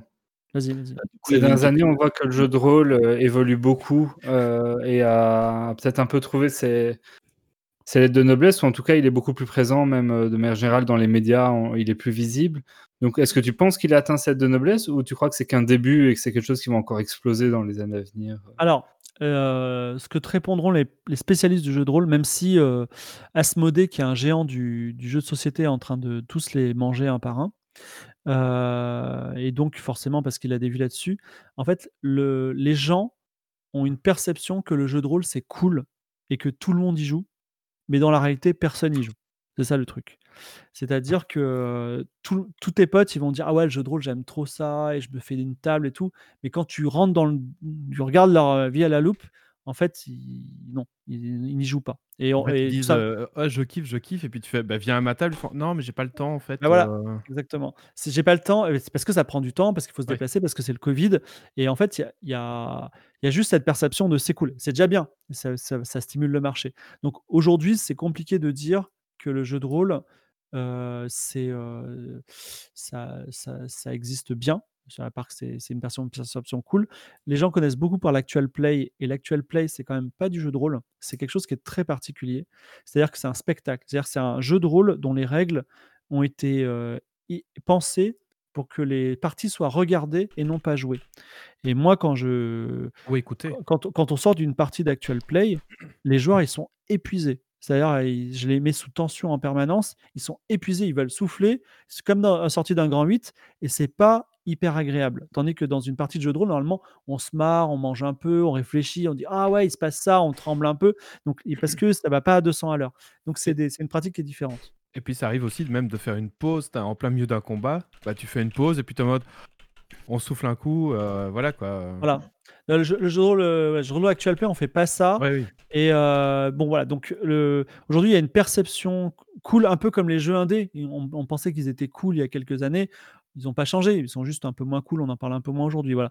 Donc, euh, voilà, il faut marcher. par contre, il y a le marché francophone, notamment, a beaucoup de vitalité dans son inventivité. C'est-à-dire que dans les années, euh, alors je ne suis pas expert, mais dans les années 98, euh, 2010, non, ah, c'est méchant de dire ça. Dans les années, fin des années 90, quand on a pris la claque, euh, c'est les jeux praticiens de jeux de rôle, c'est des, satanistes, tout ça, et que ça s'est un peu arrêté. Il n'y a pas eu vraiment de création. Et depuis quelques années, notamment avec lulu.com, avec des façons de vendre sur Internet qui sont nouvelles, il y a beaucoup de créateurs qui donnent une grande vitalité. Il y a des nouveaux concepts de jeux de rôle, des jeux de rôle sans maître, des jeux de rôle procéduraux, des jeux de rôle où il n'y a pas de combat. Et ça, moi, je trouve ça hyper intéressant. Et euh, quand j'étais dans le jeu vidéo, j'adorais lire ces bouquins. Euh, un jeu de rôle comme Microscope, c'est extraordinaire, par exemple, parce que c'est des gens en fait qui ont 10 ans d'avance, 20 ans d'avance sur ce que sera l'industrie du jeu vidéo euh, dans quelques années. Quoi. D'accord. Une question de la chatroom. euh, du coup, autour de cet actual play, de l'écriture des scénarios de Game of Thrones, euh, comment ça se- s'organise Euh, Quelle est un peu votre méthode de travail? Euh, Tu toute l'histoire dès le départ ou alors tu vas leur donner des, des synopsis aux scénaristes qui vont avoir carte blanche derrière ou ils ont carte blanche totale ou... Alors, il y a plusieurs choses. Des fois, j'ai le temps, des fois, j'ai pas le temps. Quand j'ai le temps, j'écris un, j'écris un, un lore d'environ 30 pages dans lequel je dis Ça se passe là. Les enjeux, c'est ça. La magie, c'est ça. Les classes de personnages, ça va être ça. Euh, et euh, après, on travaille euh, normalement sur un procédure je vais te dire. Là, j'ai deux actual play de front. Et malheureusement, j'ai. Enfin, si tu veux, MV, qui est une star de Twitch, quand il dit je veux faire un jeu de rôle avec toi, tu vas pas lui dire ok, mais on commence dans trois mois. Donc j'ai dit ok, Banco, on le fait. Et on avait eu qu'un mois d'avance. Donc j'ai vraiment l'impression d'être dans un peu comme Buster Keaton, tu sais, qui est sur le train et qui pose les rails alors que la locomotive avance. Et euh, là, littéralement, euh, pas le choix. cet après-midi, j'ai dit à un de mes auteurs, j'ai dit mec, il faut que tu me livres euh, le, ce passage-là parce que je le joue mercredi, tu vois. Et euh, donc, euh, on a quand même la big picture, on sait comment ça va se terminer, on sait dans quel pays ça se passe et on sait les ambiances.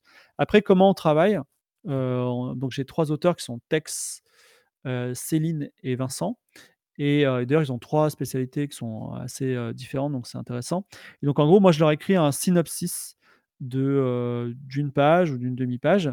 Et euh, donc, j'ai écrit, par exemple, un, un synopsis récent que j'ai écrit. J'ai dit, bon, bah voilà, euh, un des héros. Attends, Et ça ça- parle de Game of Thrones ou pas? Ouais. Non, mais c'est pas du spoil, t'inquiète. Ah ok, ça va. Euh, non, mais enfin, c'est pas du spoil, mais euh, tu vois, euh, en fait, un, des, un des héros euh, va avoir euh, une somme d'argent sur lui. Enfin, non. Ouais. On croit qu'un des héros est riche alors qu'il ne l'est pas. Et euh, il y a quelqu'un qui lui doit une dette qui a envoyé un mercenaire, euh, qui a envoyé un mercenaire derrière lui. Donc ça, c'est le, le- le- le fil d'Ariane du- de la petite Mhm. séquence qu'on va écrire ensemble. J'ai dit, ce serait bien que la rencontre se fasse dans un village un peu atmosphérique, peut-être abandonné façon western. Le mec, il arrive en face, on sent qu'il est fort, il veut pas négocier, et il, il- il va, il va être implacable, il va leur questionner où est l'argent, tout ça. Euh, voilà, les possibilités sont euh, la confrontation, la fuite, la négociation voilà, habillez-moi ça avec euh, deux, trois choses, deux, trois séquences. Et euh, il, il y a un premier écrivain qui passe et qui fait le truc pour que ce soit jouable. Donc, il donne un nom au personnage, il lui donne une description, il, décrit, il fait la description du village. Il y en a un autre qui passe derrière et qui rajoute un petit peu de, de gaming, et si se passe ça, et si se passe ça. Et en fait, on a un dernier qui, qui fait la vraie formulation prêt à envoyer à l'impression. Donc, ça fonctionne un peu comme ça. Et euh, après, donc ça, c'est des petites séquences sur lesquelles on avance. Et aussi, on, av- on avance sur des quêtes principales qui font avancer le, le- le- l'arc, scénaristique en entier. Voilà. Merci. Euh, Peut-être encore une autre question euh, de, de la chatroom, euh, mais qui revient un peu du coup sur autre chose. Tu as parlé tout à l'heure, euh, ben, enfin, tu as largement dit que la fiction int- interactive, c'était vraiment un peu ta, Ouais. ta spécialité. Et est-ce que tu prévois d'aller, enfin, est-ce que tu envisages de créer des jeux de société autour de cette dynamique-là? Tu as déjà un peu parlé d'un jeu de cartes? Ouais. Alors, euh, il y, a déjà d'excellents jeux de société qui font ça. Euh, je peux pas tout faire. Et euh, voilà. Donc, moi, en fait, là, euh, ce que je suis en train de faire, ma dynamique, c'est de travailler le jeu de rôle. Et donc, je travaille déjà, je fais des actual play. Donc, la réponse TLDR, je vais pas faire de jeu de société parce que euh, c'est pas ma priorité pour le moment. Il y a des gens très bien qui font ça très bien. Et je dois vous dire que la plupart des jeux de société, je les trouve trop compliqués. Voilà. Euh, j'ai- moi, j'aime bien les règles qui tiennent en, en six lignes, tu vois. Euh, la- même si j'ai un jeu de cartes que je vais tester, bref. Donc, je travaille le jeu de rôle et j'aimerais en faire un outil, un triple outil. Donc, déjà, je voulais en faire un outil publicitaire. J'ai fait ça parce que j'ai fait des pubs pour un bouquin au Figaro. Là, on a fait nos PSP FF14. euh, donc, voilà. euh, euh, même, euh, alors, le jeu de rôle, ça peut. au- Par exemple, euh, le Figaro m'a demandé, ça n'a pas abouti, un jeu de rôle sur The Boys. Euh, c'est la série de Netflix, de Ouais, Amazon. ouais, ouais, cool. Donc Amazon. voilà. Ouais, Donc en fait, l'idée, c'est au lieu de dire, au lieu que le Figaro ils disent, euh, regardez The Boys, ça parle de ça, c'est trop marrant. Paf, on, fait deux heures et demie à faire un jeu de rôle dans l'univers de The Boys. Voilà. Mm. Donc euh, ça, c'est l'idée, euh, le concept, et ça marche. Et, et voilà. Donc j'en ai. Et, et- et on peut. Enfin, le Figaro m'a demandé de pitcher sur The Boys, mais il m'a demandé de pitcher sur le Tour de France cycliste et Ah euh, sur. euh, bah tiens, la RTBF. La RTBF, ils m'ont dit. euh, qu'est-ce que- qu'est-ce qu'on pourrait faire comme jeu de rôle ensemble, Fibre? J'ai dit, bah attendez, vous savez quoi? Vous, avez- vous sortez pas des séries, la RTBF Ils ont dit, bah oui, on sort des séries sur tel thème, tel thème. Ben voilà, on va faire un jeu de rôle là-dessus, tu vois? Donc c'est un peu comme ça qu'on fonctionne. Et la, le, ça, c'est le premier volet. Le deuxième volet, j'aimerais faire euh, du jeu de rôle serious gaming en entreprise. C'est-à-dire que au lieu qu'il y ait des séminaires, euh, comment gérer une crise d'entreprise, euh, comment réinstaller une machine, tout ça, vous êtes le board de L'Oréal. on apprend que votre papa est un ancien nazi. Comment, comment vous gérez au niveau de la communication? Voilà. Il y a l'article dans le Figaro. Qu'est-ce que vous répondez aux journalistes? Et donc ça, par le jeu de rôle, Serious Gaming, on arrive à euh, anticiper et apprendre en fait à faire des crises. Donc là, ce qui est intéressant, c'est que là, pour, la- pour le coup, il y a de l'argent parce que c'est des budgets formation, parce que ça s'adresse à des entreprises. Voilà. Donc ça, c'est ambitieux. C'est quelque chose que j'ai soufflé dans l'oreille d'Asmodée récemment et j'espère que ça va, ça va bien résonner et rentrer dans leur tête. Et voilà. Et le dernier point, c'est j'aimerais faire du jeu de rôle à la télé. C'est-à-dire qu'au lieu que tu aies des émissions de débat euh, BFM TV, eh, aujourd'hui on reçoit euh, Monsieur Delfrécy qui va nous parler des vaccins euh, et qui dit bah, écoutez, je sais pas trop si le Covid s'arrête ou pas, c'est toujours les mêmes trucs. L'idée c'est de dire ok, vous n'êtes pas content de ce qu'a fait le ministère de la Santé? Vous êtes Jean Castex, vous, vous êtes le ministère de la Santé Olivier Véran, vous, vous êtes euh, Delfrécy, la- la- voilà- les chiffres Covid, c'est la crise Covid, qu'est-ce que vous faites? Voilà. On fait le jeu de rôle. Et ce qui est bien, c'est que comme c'est comme c'est un jeu de rôle, les gens ils peuvent se lâcher, ils peuvent dire tu sais quoi, j'interdis tous les gens de sortir tout le temps, tu vois? Et on, on- et on teste, et on teste, tu vois, on voit si ça marche. Et je pense que ça peut être un outil de ouf. Voilà, ça peut être un outil très très bien. Euh, Peinture lui qui dit le. JDR à la télé, la France en sueur. Ouais, ça, peut apporter toute une dimension ludique aussi euh, sur, euh, sur des crises, quoi, tout simplement. euh. Oui, enfin non, mais même. euh, Enfin, pas que des crises, mais Voilà, des- mais euh, des comment dire euh. Je sais pas quand euh, quand il y a un scandale. euh, euh, quand il y a un scandale politique, euh, par exemple, euh, voilà, vous êtes, vous êtes Darmanin, le ministre de l'Intérieur, vous êtes accusé de viol. Vous, vous êtes Macron, le président. Moi, je suis, euh, euh, le- le- comment dire, euh, une, Le- le une roi association Albert. féministe. On a une association de féministes. On est invités tous les trois en prime à un, à un truc de TF1. Vous allez répondre comment? Vous allez faire quoi? Et, et ça, c'est intéressant parce que ça permet, on va dire, de, en fait, surtout d'aller dans le fond des problèmes. C'est-à-dire que ce, que ce que les gens ne disent pas, c'est, euh, tu vois, tu vois, souvent sur euh, les grandes gueules RMC, ils disent, mais euh, il y a qu'à virer ces salariés qui veulent faire la grève. Ok, on les vire. Voilà, on va jusqu'au bout du truc. On les vire, on je- jette, les dés, on va voir ce qui se passe. On voit les conséquences et en fait, on s'aperçoit que c'est pas simple, que les situations sont complexes et c'est pour ça qu'on est toujours dans un entre-deux. Mais aussi, on peut peut-être trouver des solutions et ça peut être intéressant. Voilà. ouais, Écoute, très bien. merci beaucoup. Ah, Je pense qu'on va devoir euh, tout doucement clôturer là parce que, en fait, j'ai pas vu l'heure, mais mon dieu, c'est vraiment très intéressant. Le temps a filé pour nous en tout cas. Est-ce que Je suis on- désolé d'avoir parlé autant. hein. Mais c'est pas grave, c'était intéressant. euh, Et euh, bah, le but de l'invité, c'est quand même qu'on parle avant tout de l'invité. Je veux dire, c'est ça le, le but. Et on va comme te donner le- la parole pour un, un mot de la fin ou quelque chose.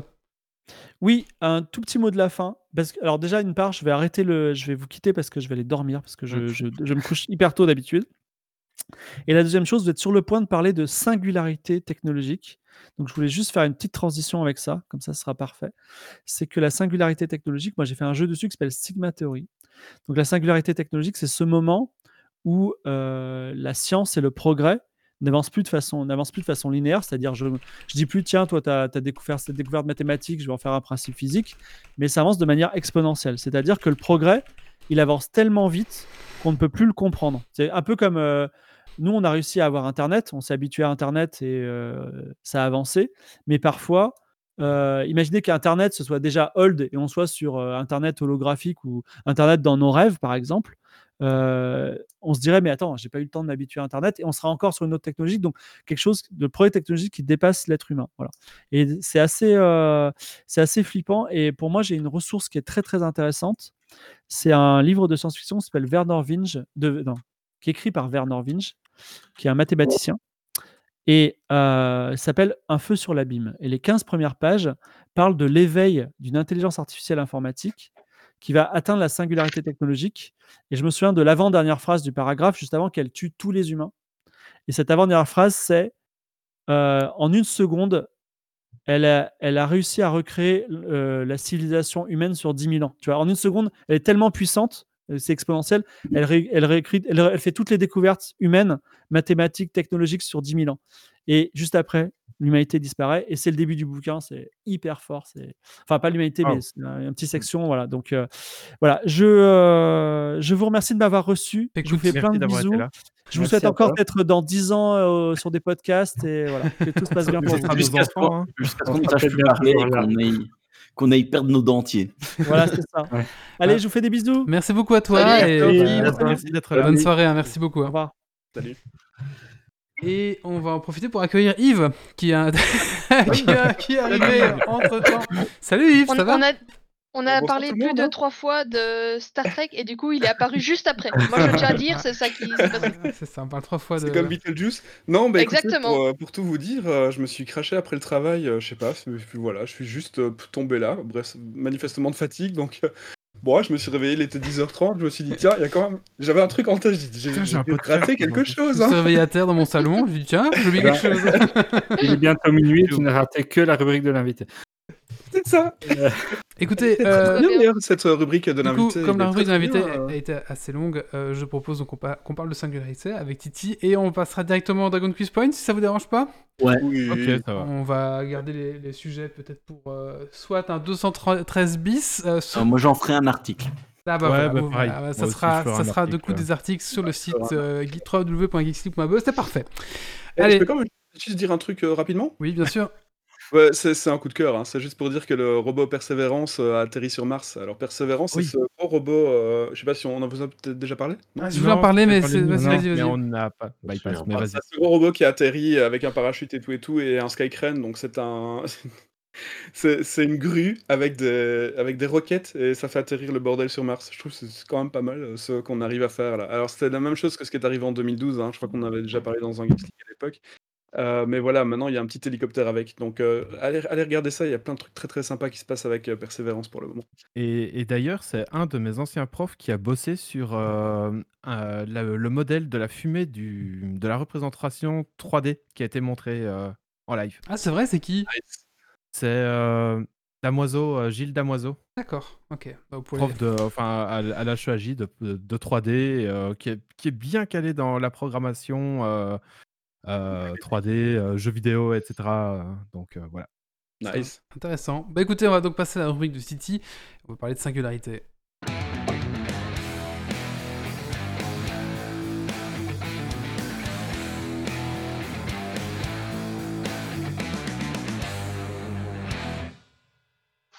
Voilà, bah, c'est c'est chouette. J'ai eu un petit euh, teaser de la part de l'invité sur la singularité. Donc, euh, ça, voilà. Euh, je comprends qu'il a besoin de dormir avec tout ce qu'il fait euh, sur la semaine. Ça doit être fou. c'est c'est affolant. Enfin, voilà, donc vraiment, c'est très intéressant. Moi, en tout cas, je vais vous parler de la singularité. On en a déjà parlé un petit peu dans, dans Geeks League. Euh, notamment, on va présenter un peu tous les différents types de, de singularité. Moi, ce que je vais essayer de faire ce soir, c'est plus vous présenter la singularité selon un personnage, Raymond Kurzweil. Voilà, alors euh, au niveau de, du programme, on va dire ça comme ça, ben, euh, je vais vous parler de Raymond, parce que Kurzweil, des fois, je, je bug un peu sur le nom, donc je l'appellerai Raymond ici dans ma petite histoire. Euh, voilà, donc ici, dans, ici c'est un petit peu voir l'idée de rappeler quand même de quoi il s'agit, même si l'invité l'a fait avec brio.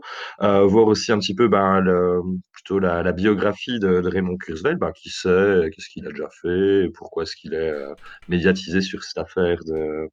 En tout cas, pour euh, ses propos, ça a de l'écho, donc on verra un petit peu pourquoi est-ce qu'il il arrive à avoir une si bonne tribune euh, par rapport à son discours. Puis on verra justement ben, c'est quoi son discours par rapport à la singularité, euh, vu qu'elles peuvent être multiples, ben, comment lui, euh, il l'envisage en tout cas.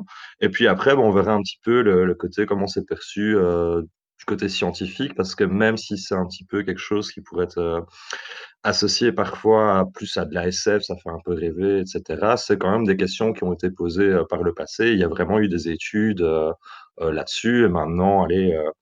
Euh, qu'il y ait vraiment eu un regard d'intérêt pour l'intelligence artificielle, ben, il y a, ça a commencé à aller un peu euh, début 1950, puis c'est retombé, puis il y a eu plusieurs phases comme ça, et maintenant on est vraiment, avec tout ce que l'intelligence artificielle arrive à faire, à, un, vrai regard d'intérêt là-dessus. Et Raymond Kurzweil, euh, qui est bien médiatisé, y a contribué aussi. Donc vous expliquez un petit peu tout ça. Donc en gros, ça fait un peu expliquer c'est quoi la singularité, vous parlez de la vie de Raymond, et toujours pas pourquoi pas. Et puis une petite critique scientifique. Et puis après, dans le bonus, ben, simplement un petit peu quelques liens pour euh, euh, explorer ça d'une autre façon, soit de- des jeux vidéo, euh, bah, comme, ça avait été suggéré avec Sigma Theory, voilà, qui parle de ça, bah, vous proposez différentes choses là-dessus. Voilà, ça c'est un petit peu le programme. Alors, je voilà, on va voir la définition un petit peu. Donc, c'est quoi une, singularité? Bah, en science, quand on parle de singularité, le concept, ça vient de de la physique. Heu, c'est plus utilisé pour parler d'un événement, heu, qui va avoir, des conséquences qui sont imprévisibles. Donc, quand on parle de singularité technologique, bah, c'est vraiment l'apport des technologies qui va créer une grande rupture dans l'histoire de l'humanité et du coup, en gros, c'est l'hypothèse selon laquelle, heu, l'invention de l'intelligence artificielle va déclencher une sorte d'emballement de la croissance technologique, heu, des croissances, des ressources, heu, du progrès et cetera et que ça, ça va au final déboucher sur des changements qui sont totalement incompréhensibles et imprévisibles pour la société, humaine. Voilà, ça, c'est un petit peu la notion.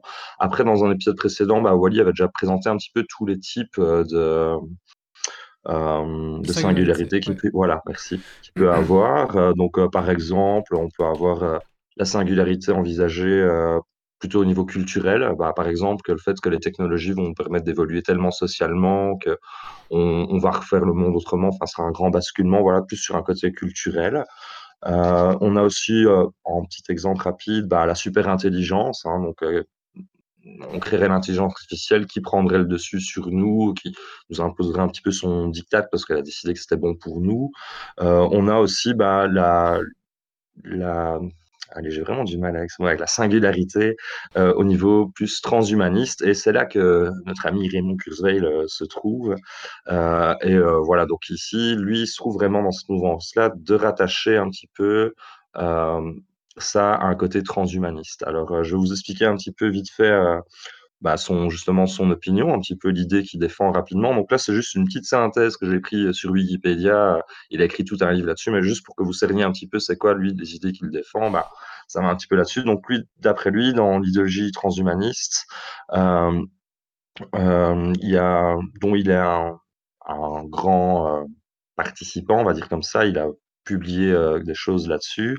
Pour lui, la singularité technologique, ça ressemble davantage à une promesse, heu heu, eschatologique, donc ça c'est repris, hein, donc ça a un peu étudié la fin de l'homme, la fin du monde, qui va prédire une transformation profonde et radicale des sociétés humaines grâce au développement de l'intelligence artificielle. Et hem, ici, bah, lui, pour lui, du côté où ça devient transhumaniste, pour lui, il a vraiment une foi dans les nanotechnologies, les biotechnologies, heu, les inform le côté sciences cognitives, heu, et cetera et pour lui, on va vraiment fusionner au niveau biologique. Enfin, vous savez ce que c'est le transhumanisme, hein, mais je le je le redis comme ça, heu, rapidement. Heu et donc, heu, lui, on arriverait à se détacher de choses qui sont des problèmes moraux, culturels, économiques et politiques, heu, même pour lui, heu, d'éradiquer la mort et ici aussi, ce qui a vraiment fait un petit regain d'intérêt par rapport à ses propos, c'est qu'il, il est en train de défendre aussi l'idée que, heu, on peut solutionner, hem, simplement, on ne sait pas encore comment, vu que c'est quelque chose qui n'est pas arrivé et que ça ça nous dépasse un petit peu, mais ça pourrait solutionner tous les problèmes un petit peu de de climat, de réchauffement climatique. Voilà, donc c'était ça un petit peu qui qui heurtait. Heu, en tout cas, cet homme-là, il est quand même fort écouté. Alors je vais je vais vous dire pourquoi. Bah, je sais pas si vous le connaissez un petit peu, Pas du tout. Non, non, pas du tout, non, vraiment voilà. pas, c'était Ah bah, moi, je trouve qu'on pourrait faire un biopic sur lui, heu, je le regarderais avec plaisir. J'ai totalement halluciné, enfin, un personnage très intéressant. Heu, donc lui, ici, comment comment ça s'est passé sa sa vie, hein, donc il est né en 1948, il était assez, doué et heu, de manière, heu, précoce, on va dire. Il a commencé à créer ses propres modèles réduits de bateaux et de voitures, puis son parrain va l'initier à l'informatique. À 15 ans, il va développer un logiciel qui va créer des œuvres musicales en imitant des compositeurs. Donc là, au au niveau de l'intelligence artificielle, c'est un thème assez porteur. Donc c'est lui qui a lancé ça. Il est même passé à une émission de télé qui s'appelle I've Got a Secret où, il joue au piano une mélodie, puis après il révèle que c'est un logiciel qui a créé ça, voilà. Heu, c'est lui qui a fait, heu, les appareils Ocert. C'est quelque chose pour que les personnes non-voyantes puissent, heu, lire ou se relire. Ça fait un tout un défilement, donc au niveau, capter de l'optique et cetera. Enfin, donc il a un un vraiment touche à tout et assez balèze en sciences et là, il était vraiment, heu, très jeune, heu, voilà, quand quand il a fait ça. Heu, c'est lui aussi qui a fait un des premiers prototypes de scanner plat.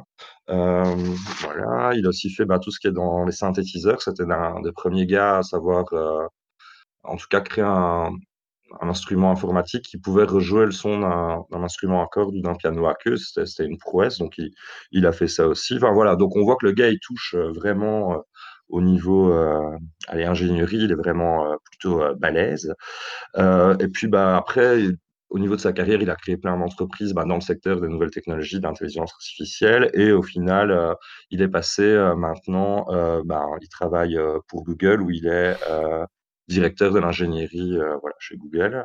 Et alors, il est décrit par Bill Gates comme euh, le meilleur futurologue. C'est une machine cérébrale ultime euh, selon Forbes. Enfin voilà, donc le gars a quand même un, un bon bagage. Et c'est pour ça que quand il avance des propos, bah, c'est quand même un petit peu euh, écouté, euh, observé ou plus médiatisé, on va dire ça comme ça. Ça va, je ne vous perds pas? Non, non, non. euh, Ah bah, On cool. écoute. Eh bah, parfait. Euh, voilà, donc euh, lui, selon lui, là, j'ai pas encore vérifié ça, mais à un moment, on le voit dans une interview, il, il expliquait qu'il avait un peu anticipé la venue d'Internet une dizaine d'années à l'avance, euh, et apparemment, il est plutôt doué pour anticiper ce qui peut arriver au niveau technologique, enfin, prédire un peu le futur. il a l'air plutôt bon là-dedans. Et donc, ça, euh, c'était une première chose, voilà. Donc ça, c'est un peu le, personnage. Euh, une petite anecdote qui est quand même assez euh, révélatrice, c'est un petit peu sur lui. C'est un- son père est décédé quand, à un moment où il était plutôt jeune, mais il a conservé toutes les affaires de son père pour le moment où il serait reconstruit à partir de son ADN. Donc il a gardé tous les effets personnels de son père. il y a des pièces remplies avec ça. Il a gardé l'ADN pour le ressusciter à l'âge qu'il avait quand il était mort, et il y croit fermement. Et euh, donc là, voilà, c'est peut-être un petit peu ça le problème par rapport à la, à la science, en fait, ici, c'est que c'est vraiment plus une croyance qu'une science. Donc, si vous voulez en, en savoir un petit peu plus sur la façon dont il défend ça, bah, il y a, il y a un ouvrage hein, qu'il a sorti, c'était quand même un petit best-seller sur ce sujet intéressant, qui a été publié en 2007, ça s'appelle euh, La singularité est proche, en anglais, donc The Singularity is Near. Et euh, chez nous, en français, c'est Humanité 2.0, la nouvelle Bible. Donc, c'est- si vous voulez consulter l'ouvrage pour voir un petit peu comment est-ce qu'il présente ça, bah, ça ne tient qu'à vous de le faire. Euh, mais voilà, la manière dont il construit un petit peu ça, c'est euh, voilà, ce qu'on peut lui reprocher clairement, c'est que c'est plus quelqu'un qui est dans une croyance, il y croit fermement. Par exemple, pour avoir regardé les affaires de son père, il espère peut-être vraiment ce qu'il ce qu'il défend. Il se base pas sur rien non plus, mais le problème qu'il y a, c'est qu'il manque clairement de un petit peu de rigueur scientifique et parfois il y a des arguments qui vont venir un peu comme une pensée magique euh, contrebalancer des choses. Par exemple, vu qu'on n'est pas dans un monde fini, euh, si on veut par exemple, euh, comme vous parliez tantôt du, du minage, bah, ça a des coûts en énergie. Voilà, il y a des choses comme ça qui ne prend pas en compte dans la théorie qu'il qu'il développe pour expliquer comment les machines vont nous aider, etc. Mais il ne prend vraiment pas en compte l'aspect, on va dire, quantité des choses. Il faut des faut, des ressources pour produire certaines choses, ça c'est un petit peu occulté. Et lui, il arrive avec euh, l'explication derrière que oui, mais c'est pas grave, il faut continuer un petit peu à, sur la même lancée pour continuer dans le progrès. Mm. Et euh, que du coup, c'est comme ça qu'après, l'intelligence artificielle va nous proposer des solutions, mais il, il n'est pas encore capable vraiment de les formuler. Donc, euh, c'est un petit peu euh, se mordre la queue là-dessus. Enfin, je ne sais pas, est-ce que c'est bien rationnel de suivre quelqu'un là-dessus en se disant oui, continuons. Sur notre lancée alors qu'il n'y a aucune garantie derrière, c'est un petit peu léger. Euh, il y a aussi, bah, par exemple, des, autres études. Donc, c'est ça qui est bien, par exemple, aussi. Bah, ce qu'il alimente là, lui, comme propos, ça va alimenter un petit peu de la recherche. Et il y a des gens bah, qui ont justement fait d'autres études pour montrer que finalement, on n'est pas du tout dans une. euh, dans un moment de progression technologique, en fait. Euh, c'est plutôt à, à la baisse, donc il y a toujours des découvertes, etc. Mais on n'est pas du tout dans une courbe exponentielle de découverte en découverte qui, qui s'intensifie. Donc il y a des études qui le prouveraient. Je ne les ai pas lues, c'était en anglais, c'était inaccessible pour moi. Elles sont elles sont quelque part, mais voilà. Voilà, et puis bah il y a aussi tous ces petits euh, soucis, euh, voilà, un petit peu d'éthique, euh, je trouve. C'est un petit peu, je sais pas, comme si vous avez vu Greta Thunberg. je pense que c'est Yves qui avait partagé un petit peu ça sur Facebook, qui avait commenté ça avec son collectif FFF, où elle avait fait une petite vidéo un peu ironique où on vous vante la vie sur Mars.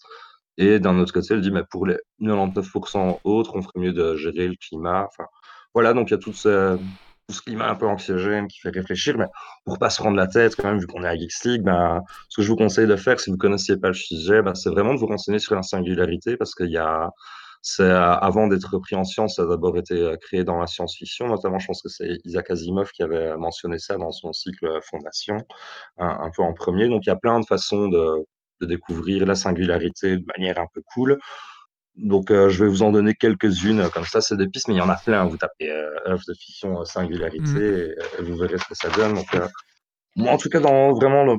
Après, ça, c'est un, un gros pavé, mais je vous recommande, vraiment Cycle Fondation bah, d'Isaac Asimov. hein, pour la singularité plutôt culturelle, je pense que ça peut être un bon moyen de le découvrir. après, si je vous dis Sarah Connor, vous avez peut-être tilté, c'est aussi une forme de, de singularité. Terminator, oui. Ouais, voilà, c'est ça. hein. Donc euh, voilà, donc euh, il y a aussi euh, Autofac. Euh, ça, c'est une nouvelle de Philippe Kedic. Et euh, si vous n'avez pas euh, envie de lire, elle existe dans la, la série Electric Dreams. euh, qui est sur Amazon, hein. donc c'est toutes des nouvelles de, de science-fiction. euh, il y en a beaucoup sur la singularité, mais une vraiment très révélatrice, c'est Autofac, où c'est plus euh, là ça montre bien le transhumanisme en fait. C'est des humains qui s'améliorent de, de plus en plus. Après, il y a, quelque chose qui se passe avec la firme Autofac, mais ça, allez découvrir vous-même. Donc, euh, si vous avez Amazon Prime, bah, allez voir l'épisode Autofac euh, de Electric Dream, ça- c'est vraiment cool. Bah, il y a le jeu Sigma Theory que je ne connais pas, mais que, que l'invité nous a bien vendu. Il m'avait aussi parlé de Un feu sur l'abîme, apparemment, si quelqu'un se souvient de ce que c'était ou pas du tout. Enfin voilà, je sais pas si c'est un jeu de rôle ou un livre ou voilà, ça c'est une suggestion d'invité qui m'a dit Un feu sur l'abîme. Sinon, bah, récemment, par exemple, il y avait Fringe que, que je suis toujours en train de regarder qui parle vraiment de ça. Enfin, toute l'histoire qu'on en découvre, ça parle un petit peu de la singularité et, et voilà. Je sais pas si vous avez des questions, si vous avez peut-être d'autres suggestions de, de choses qui parlent de singularité euh, Un. C'est un roman de science-fiction. euh, Le, le, le, le feu- le- Le roman sur le feu. Ok, merci. Ouais. Je, je vais noter tous ces trucs-là. Non, non, ce que je voulais dire, c'est qu'en parlant de la singularité, pour ma part, je pense qu'on est euh, vraiment plus proche que, que ce qu'on pense de la singularité. Euh, Enfin, Ouais. ça dépend quel niveau de singu- ça dépend quel niveau de singularité. Mais dernièrement, on a créé une, une IA, euh, une IA qui, qui crée des théories mathématiques. Alors, il faut savoir qu'il y a, il y a près de 200 ans, 100 ans, il y a un certain temps, un scientifique, euh, un mathématicien qui n'avait aucune formation mathématique sortait des, des théories comme ça, euh, juste parce qu'il il y pensait. Et euh, voilà, il sortait ses théories mathématiques. Pour lui, c'était naturel de sortir ces théories-là. Mais il les prouvait pas. Il, il les sortait parce qu'il pensait que derrière, il y avait quelque chose de vrai. Donc il en a sorti plein et elles ont été Mhm. prouvées euh, 100 ans après. Là, les, les scientifiques euh, ont créé une IA qui fait pareil. Quoi. Elle, sort des- elle analyse euh, ce qui existe et elle sort des nouvelles théories mathématiques. Elle part dans des, des choses qu'on n'a absolument jamais imaginées. Mais elle crée, voilà, elle crée des théories. elle les valide pas. Elle, elle- elle vient juste avec de nouvelles théories. Je pense que si une IA est capable de faire ça, euh, c'est déjà, euh, c'est déjà qu'elle qu'elle- qu'elle peut comprendre un petit peu comment, enfin comprendre, on s'entend, qu'elle peut analyser euh, ce qui existe et en sortir des conjectures. Donc je, je pense, même si c'est pas conscient, Mhm. les IA sont capables de, de nous faire découvrir le monde à l'heure actuelle. Mais oui, ça, ça, ça, c'est vrai que ça c'est intéressant. C'est vrai que là-dessus, c'est un truc qui m'intéresse. J'aimerais bien savoir un peu tous les progrès qui ont été faits. Mais ici, c'est plus, en tout cas, pour revenir à ce que comment lui la défend et un peu la, la récupération que tu peux avoir derrière. Euh, même si l'intelligence artificielle se développe, enfin là, ce serait plus peut-être on irait vers quelque chose de culturel, mais en tout cas, essayer de, de régler des choses économiques dans un truc qui est fini, sans, sans prendre tout ça en compte, c'est un petit peu plus limite mais je remets pas du tout en cause que ça, ça puisse peut-être euh, potentiellement euh, arriver. Ouais, ça c'est, ça, ça, c'est clair. Alors, moi, moi, avec les singularités, il y, a- il y a une, une que j'adore, c'est le basilic de Rocco. J'en ai déjà parlé dans Geeks League, je pense, mais je peux peut-être la réexpliquer en, en quelques, en quelques Ah secondes. ouais? En fait, ça part, ça part du principe que euh, dans le futur, une IA, une, arti- une, art- une- une- enfin, une- une intelligence artificielle, artificielle. euh, mon Google qui mettre en route, pardon. Euh, Tu viens de donc, rêver euh, avec ça. En, en parlant Il d'intelligence. a hein. il y, a- il y a- il y a Google qui vient de lancer. ok, On parle de moi, je vais participer. Et du coup, oui, ça part du principe que l'intelligence artificielle, c'est très drôle que Google soit mis en route à ce moment-là. Euh, dans le futur, va euh, vous, enfermer et vous torturer dans des simulations informatiques, en fait. Il va, capter votre, votre psyché, il va l'extraire et il va vous torturer dans une, euh, dans une, espèce de, de- simulation informatique parce que vous n'avez pas aidé, vous n'avez pas aidé- tout mis en œuvre pour l'aider à le- qu'elle arrive en fait, qu'elle se mette en place. Donc en fait, ça part du principe que euh, si vous n'avez pas tout fait actuellement, euh, maintenant, de votre existence pour l'aider à arriver, alors plus tard vous serez dans cette, euh, dans cette en- enfer en fait informatique en fait. Excellent. Et du coup, euh, donc ça c'est une singularité en fait parce qu'on on la, enfin, on la voit pas venir. Et du coup, un- en fait, c'est- ce qui, ce qui est, ce qui est fun, c'est que ce mec a posté ça sur un, un forum. Je sais plus lequel exactement, j'ai plus ça en tête. Et ça a un peu fait flipper les gens parce que les gens se sont dit, mais oui, en fait, c'est vrai que ça pourrait être, euh, enfin, ça pourrait être sympa. Et du coup, voilà. Donc, si vous voulez en savoir un peu plus, vous ta- tapez Basilic de Rocco avec un K, R-O-K-O. Et, euh, et du coup, voilà, c'est vraiment intéressant. Après, il y a tout un truc qui s'est créé là-dessus. Euh, sur, ce, sur ce basique de Rocco. Et je, je sais pas s'il y a eu des films là-dessus avec ce principe-là. Mais en tout cas, voilà, donc ça Il faut partirait. mieux pas demander à Alex de te mettre des films de Rocco. mais- Ah oui, par contre, si vous tapez, oui, faites gaffe, quoi. Est, Voilà. freelance. Est, Voilà, donc c'est parti Ah du oui. principe comme ça. Voilà. Moi, j'aime bien ça. Ouais. C'est ça. Mais oui, euh, et puis là-dessus aussi, sur la singularité, finalement, en réfléchissant à ce sujet-là, il y a, il y a, allez, il y a des fois aussi un peu l'idée, par exemple, qu'on aurait, certains en tout cas le défendent, mais c'est, en tout cas, ça, fait, dans les médias maintenant, on en parle un petit peu, ou c'est perçu comme tel. C'est un peu la, plus une singularité, mais qui serait pas euh, décrite comme telle, mais un peu le, fait qu'Internet soit une singularité dans la manière euh, que ça nous dirige un petit peu ou comment ça nous organise, et que ça pourrait aussi facilement glisser euh, dans une dictature. Je ne sais plus c'est dans quel pays où euh, euh, je pense qu'ils ont fait une demande à, à un GAFAM, en tout cas pour euh, tout. euh, c'est quelqu'un, c'est- c'est- c'était où À ça la Chine, notamment, euh, à Chine, ils sont pas. Ils ont oui, pas, il y a ont en pas Chine, mais il y a, y un autre endroit où euh, il y a une- un dictateur qui avait vraiment voulu faire tout de suite quelque chose euh, Ah, je sais pas, non. d'assez d'assez solide. Et euh, ça, ça pourrait être un point de basculement si on s'écarte un peu du sujet. Mais, mais voilà, enfin, c'est c'est assez intéressant. Voilà. Ok, bah écoute, merci beaucoup Titi. Euh, plaisir. bah, Ouais, écoutez, c'est super intéressant. Donc je suis Ça vraiment. va faire des recherches, on va être obligé d'aller rechercher des trucs sur internet après ça. Ben, pour Un toi, peu, je ouais. sais pas si, si tu as déjà vu, bah, justement, dans les progrès de l'intelligence artificielle, c'est euh, il y a un- tout un tournoi, enfin, une sorte de tournoi, une sorte de concours où des équipes s'affrontent pour essayer de rég- régler des problèmes euh, scientifiques. Et il y a, euh, plutôt que d'avoir des équipes vraiment scientifiques plus biologie, où euh, l'idée c'était de savoir un peu comment plier les molécules. Ça, ça ne me parle pas trop, hein. Euh, mais ça a été réglé par AlphaCast. euh, Enfin voilà, et eux, c'était plus une intelligence artificielle combinée avec une réflexion quand même de, de gens derrière pour guider l'intelligence artificielle. Mais ils ont vraiment explosé tous les scores. Et là, voilà, ça, ça un peu un peu une représentation de ça, de qu'effectivement, on est en train de, de franchir un palier. Et, euh, et voilà, donc c'est vraiment intéressant de voir les progrès qu'il y a au niveau technologique. Le Et- foldage des... Enfin, le- c'est Folding Atom qui, qui est un projet Voilà, c'est ça. pour le, pliage des, des molécules. Ça permet, Ouais. de, ça permet de, de simuler euh, ce que des molécules peuvent faire en vrai euh, plus facilement que, bah, que, qu'en- que sans pliage, forcément. Ouais. Euh, alors, c'est assez compliqué comme truc, je m'y connais pas, hein, faut quand même faut être honnête. je pourrais en parler Bah, moi, j'ai regardé une vidéo de Science Mais- Étonnante qui l'expliquait vraiment bien, ça. Ah bah voilà, c'est très intéressant, faudra que j'aille regarder ça. En fait, ça permettrait de, de- de simuler des, des remèdes pour le futur, euh, bah, pour, l'hum- pour les humains, quoi. Donc en gros, ouais, c'est un, c'est un domaine euh, très, euh, très important pour la recherche scientifique dans les années à venir et même à l'heure actuelle déjà. Ouais, c'est- non, avec, l'I- l'IA, on peut... c'est moi j'adorerais pouvoir bosser comme ça dans une équipe qui fait de l'IA et savoir de quoi je parle. J'adorerais pouvoir le faire. Le plus, c'est que je suis arrivé, je suis arrivé trop tard, trop tôt, je crois. Je- J'ai fait de l'informatique il y a, il y a 15 ans, on parlait pas d'IA à ce moment-là, quoi. Bah, Donc, euh, tu- il est toujours temps de te lancer, hein. Faut t'y Franchement, remettre, hein. je, franchement, je regarde, je regarde partout euh, où commencer et je vois pas comment, euh, je vois pas comment y entrer euh, pour pouvoir faire quelque chose, quoi. Ça, je, je sais pas, ça me, ça me botterait bien de faire un truc comme ça qui. euh, Faut, qui faut parle au réapprendre à hasard. réfléchir. C'est- comme la première fois que tu fais de la programmation objet. Euh, tu, quand tu fais la programmation orientée objet, la première fois que tu as fait du procédural avant, tu es complètement perdu. Ah Ben là, c'est à peu près la même chose. Tu dois réapprendre tout ce que tu as appris. Ouais, putain, à 40 ans, est-ce que je vais le faire? Je commence. franchement, il faudrait, que- franchement, il faudrait que je le fasse parce que c'est un domaine qui, qui m'attire vraiment beaucoup. Euh, Je sais pas si j'ai les, les connaissances, les capacités pour le faire, mais, mais c'est un truc dans lequel, euh, dans lequel j'aimerais bien- vraiment bien me mettre, quoi. Ça me C'est- motiverait de faire des trucs comme ça, tu sais, tu lances ton bazar. Au niveau pas. intelligence artificielle, ben, on s'écarte un petit peu et on rallonge le Oui, podcast. Il. Mais faut, peu. faut savoir que ça devient quelque chose de tout à fait accessible pour les trucs de base. Les trucs de base qu'on a découverts depuis 15 ans euh, et que euh, donc euh, qui sont connus. Le truc qui est compliqué, c'est les trucs nouveaux où il y a personne qui a encore travaillé dedans et ça c'est assez excitant. Ouais, Regardez ce petit sourire quand il Regardez-moi le ça. Allez, on va faire un petit coup de cœur, coup de gueule, et c'est celui d'un des tipeurs. euh, donc à partir de 5 euros, vous pouvez nous laisser votre euh, coup de cœur, coup de gueule, donc c'est le cas. ouais.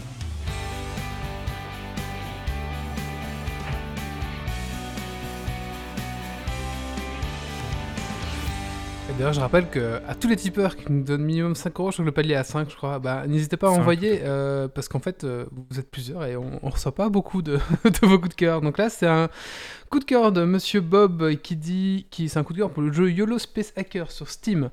Donc c'est un petit jeu de stimulation de hacking, vraiment bien fait. On retrouve toutes les bases du hacking et ça permet en mode débutant de découvrir l'amusement du hacking. Voilà, enfin c'est relatif, il dit. voilà. C'est une sorte de serious game en fait. Ouais, j'ai pas, pas le temps d'aller voir, mais voilà, euh, si vous avez quelqu'un teste, allez-y. On Ben, va- on l'invite pour qu'il en parle. Alors, tu nous as fait, je sais pas si ça fait gaffe, un, un- un beau mix de simulation, de Steam et simulation en disant stimulation de hacking. C'est vrai, ah Euh, mince. Voilà, ça donne d'autres perspectives sur le jeu. Allez, je propose qu'on enchaîne les coups de cœur, coups de gueule, et après on passe à la à Dragon Point Ça vous va. Ouais. Allez, Stacy maintenant. On va pas mettre le jingle chaque fois en fait. Vas-y, Stacy. Euh, petit coup de cœur, je sais pas si on m'entend. Oui, Oui, on t'entend. Ah, ok. Ouais, ouais. Parce que je m'étais mute à un moment. Et... Euh, bah, petit coup de cœur pour euh, Bonding. Donc euh, bah, ici la saison 2 est sortie. Du coup je me suis replongée dans cet univers. euh, euh, co- comment le définir? Particulier. particulier.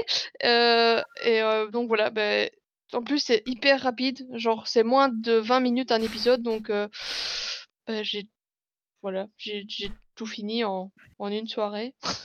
enfin voilà, aussi. donc euh, très chouette série. euh.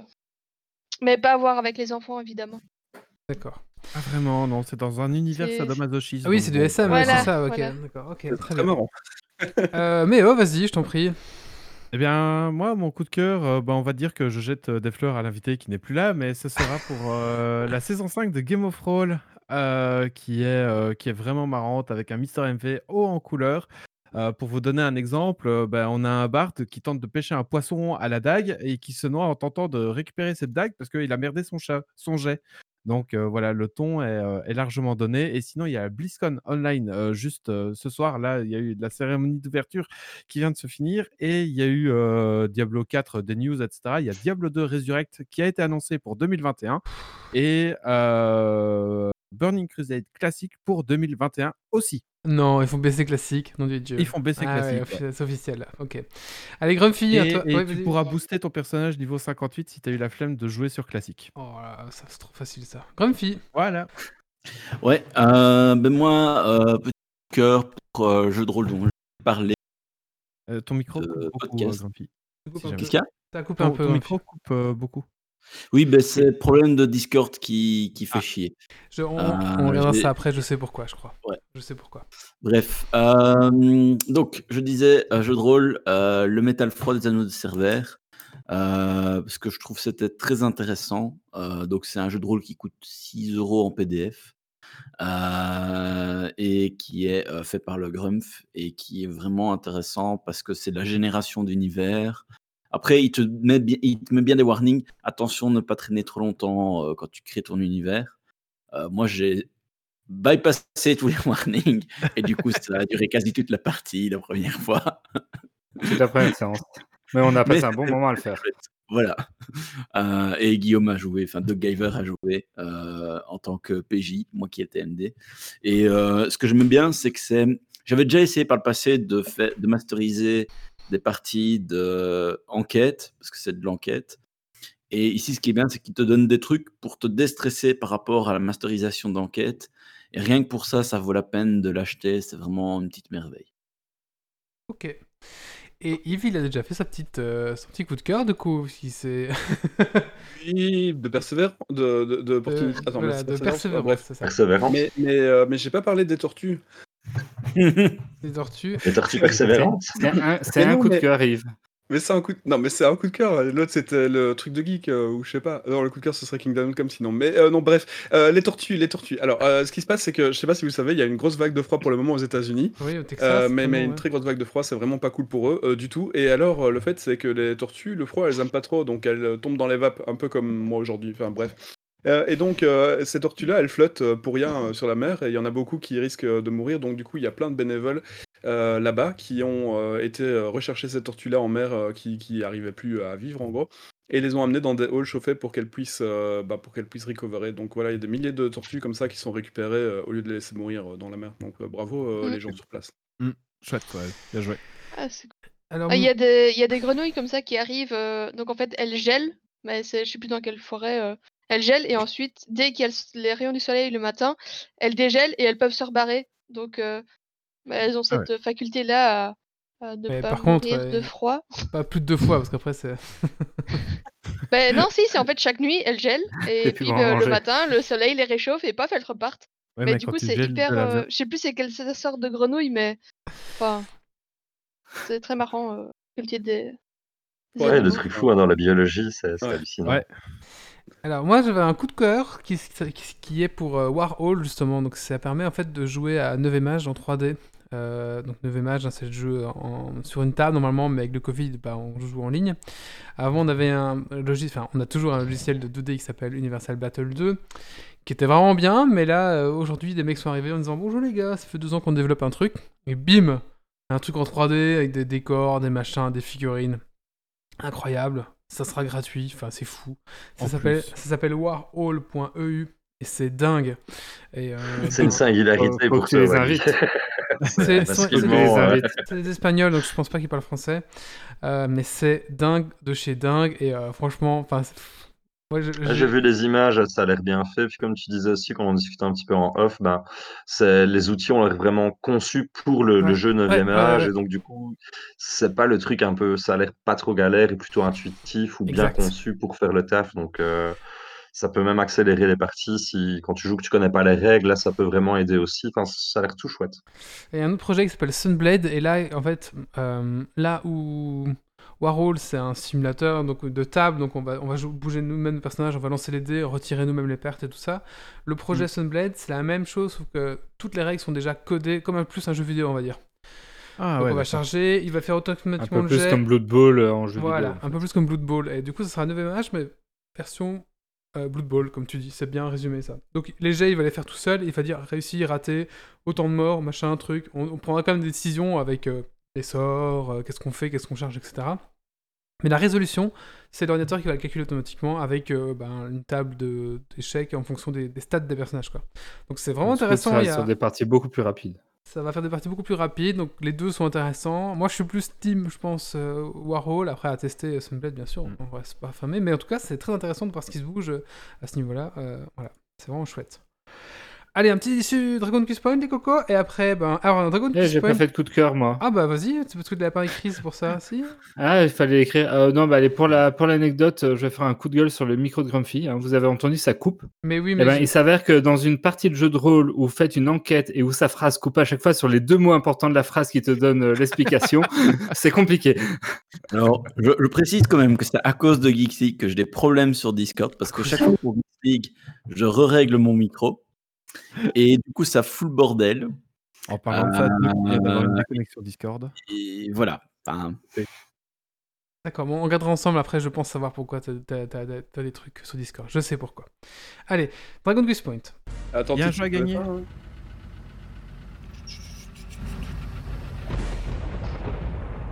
Des hommes, des défis, du suspens, des questions. Le dragon Kids point. Es-tu prêt pour le défi? Et tu vas. mourir.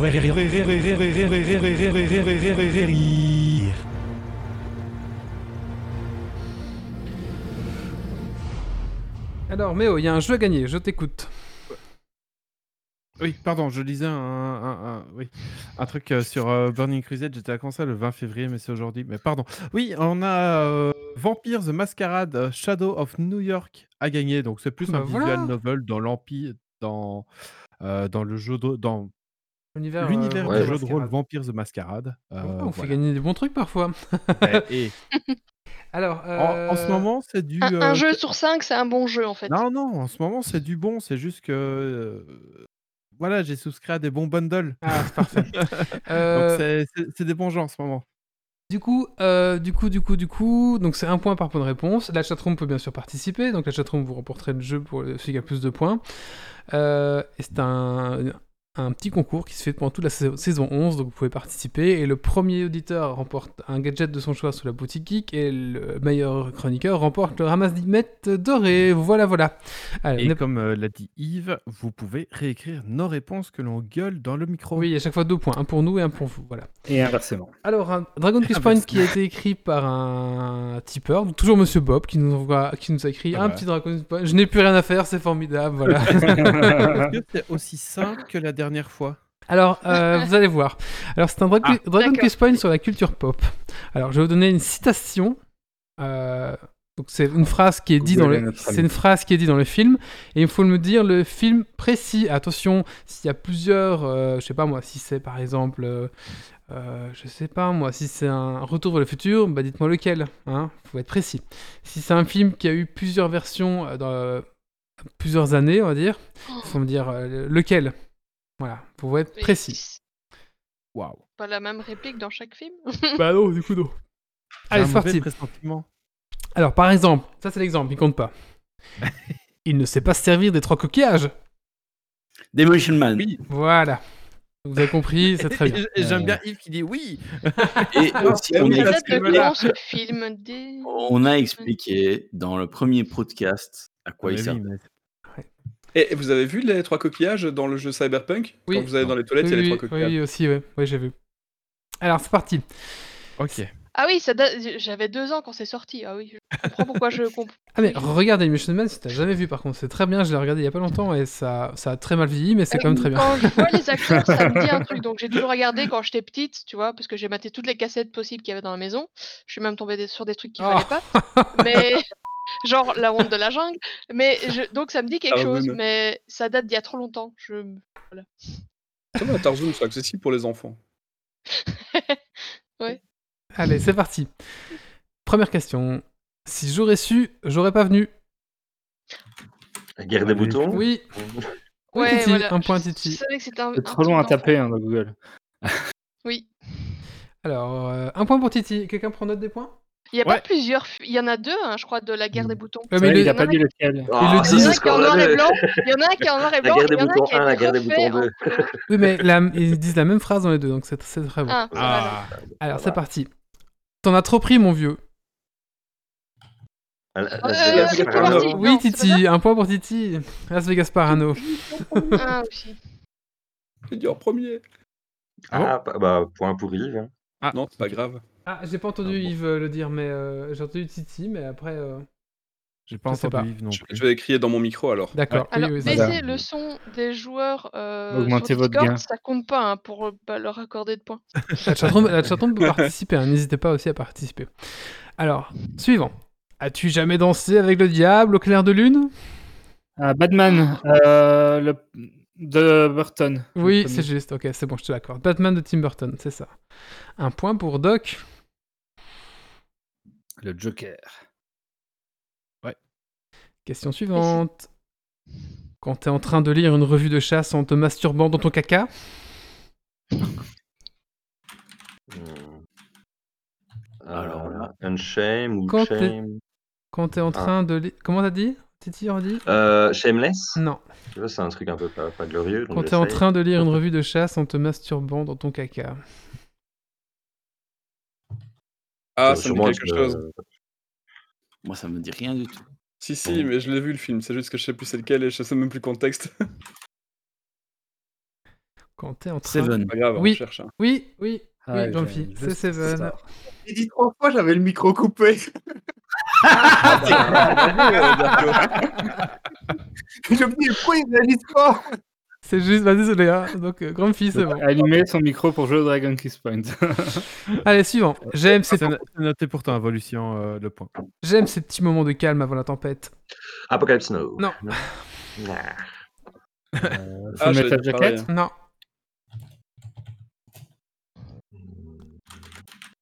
J'aime ces petits moments de calme avant la tempête. Men in Black. Non.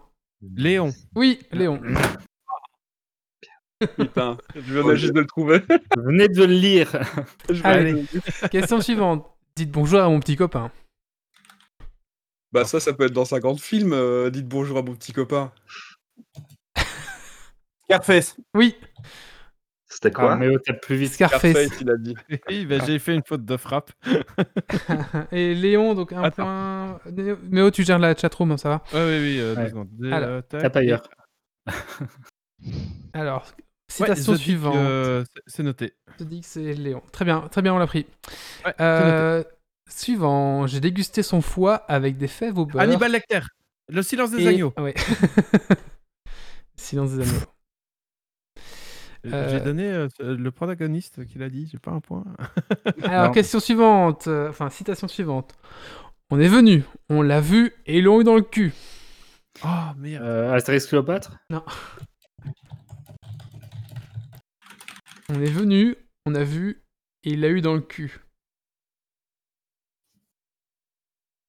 Ghostbuster. Ouais, Ghostbuster, tout à fait. Putain, j'étais sur la vidéo, j'étais là, mais Ouais. mais il y a Il pas le titre. il. Alors Allez. franchement, et tous les films jusqu'à maintenant, j'avais au mieux 5 ans.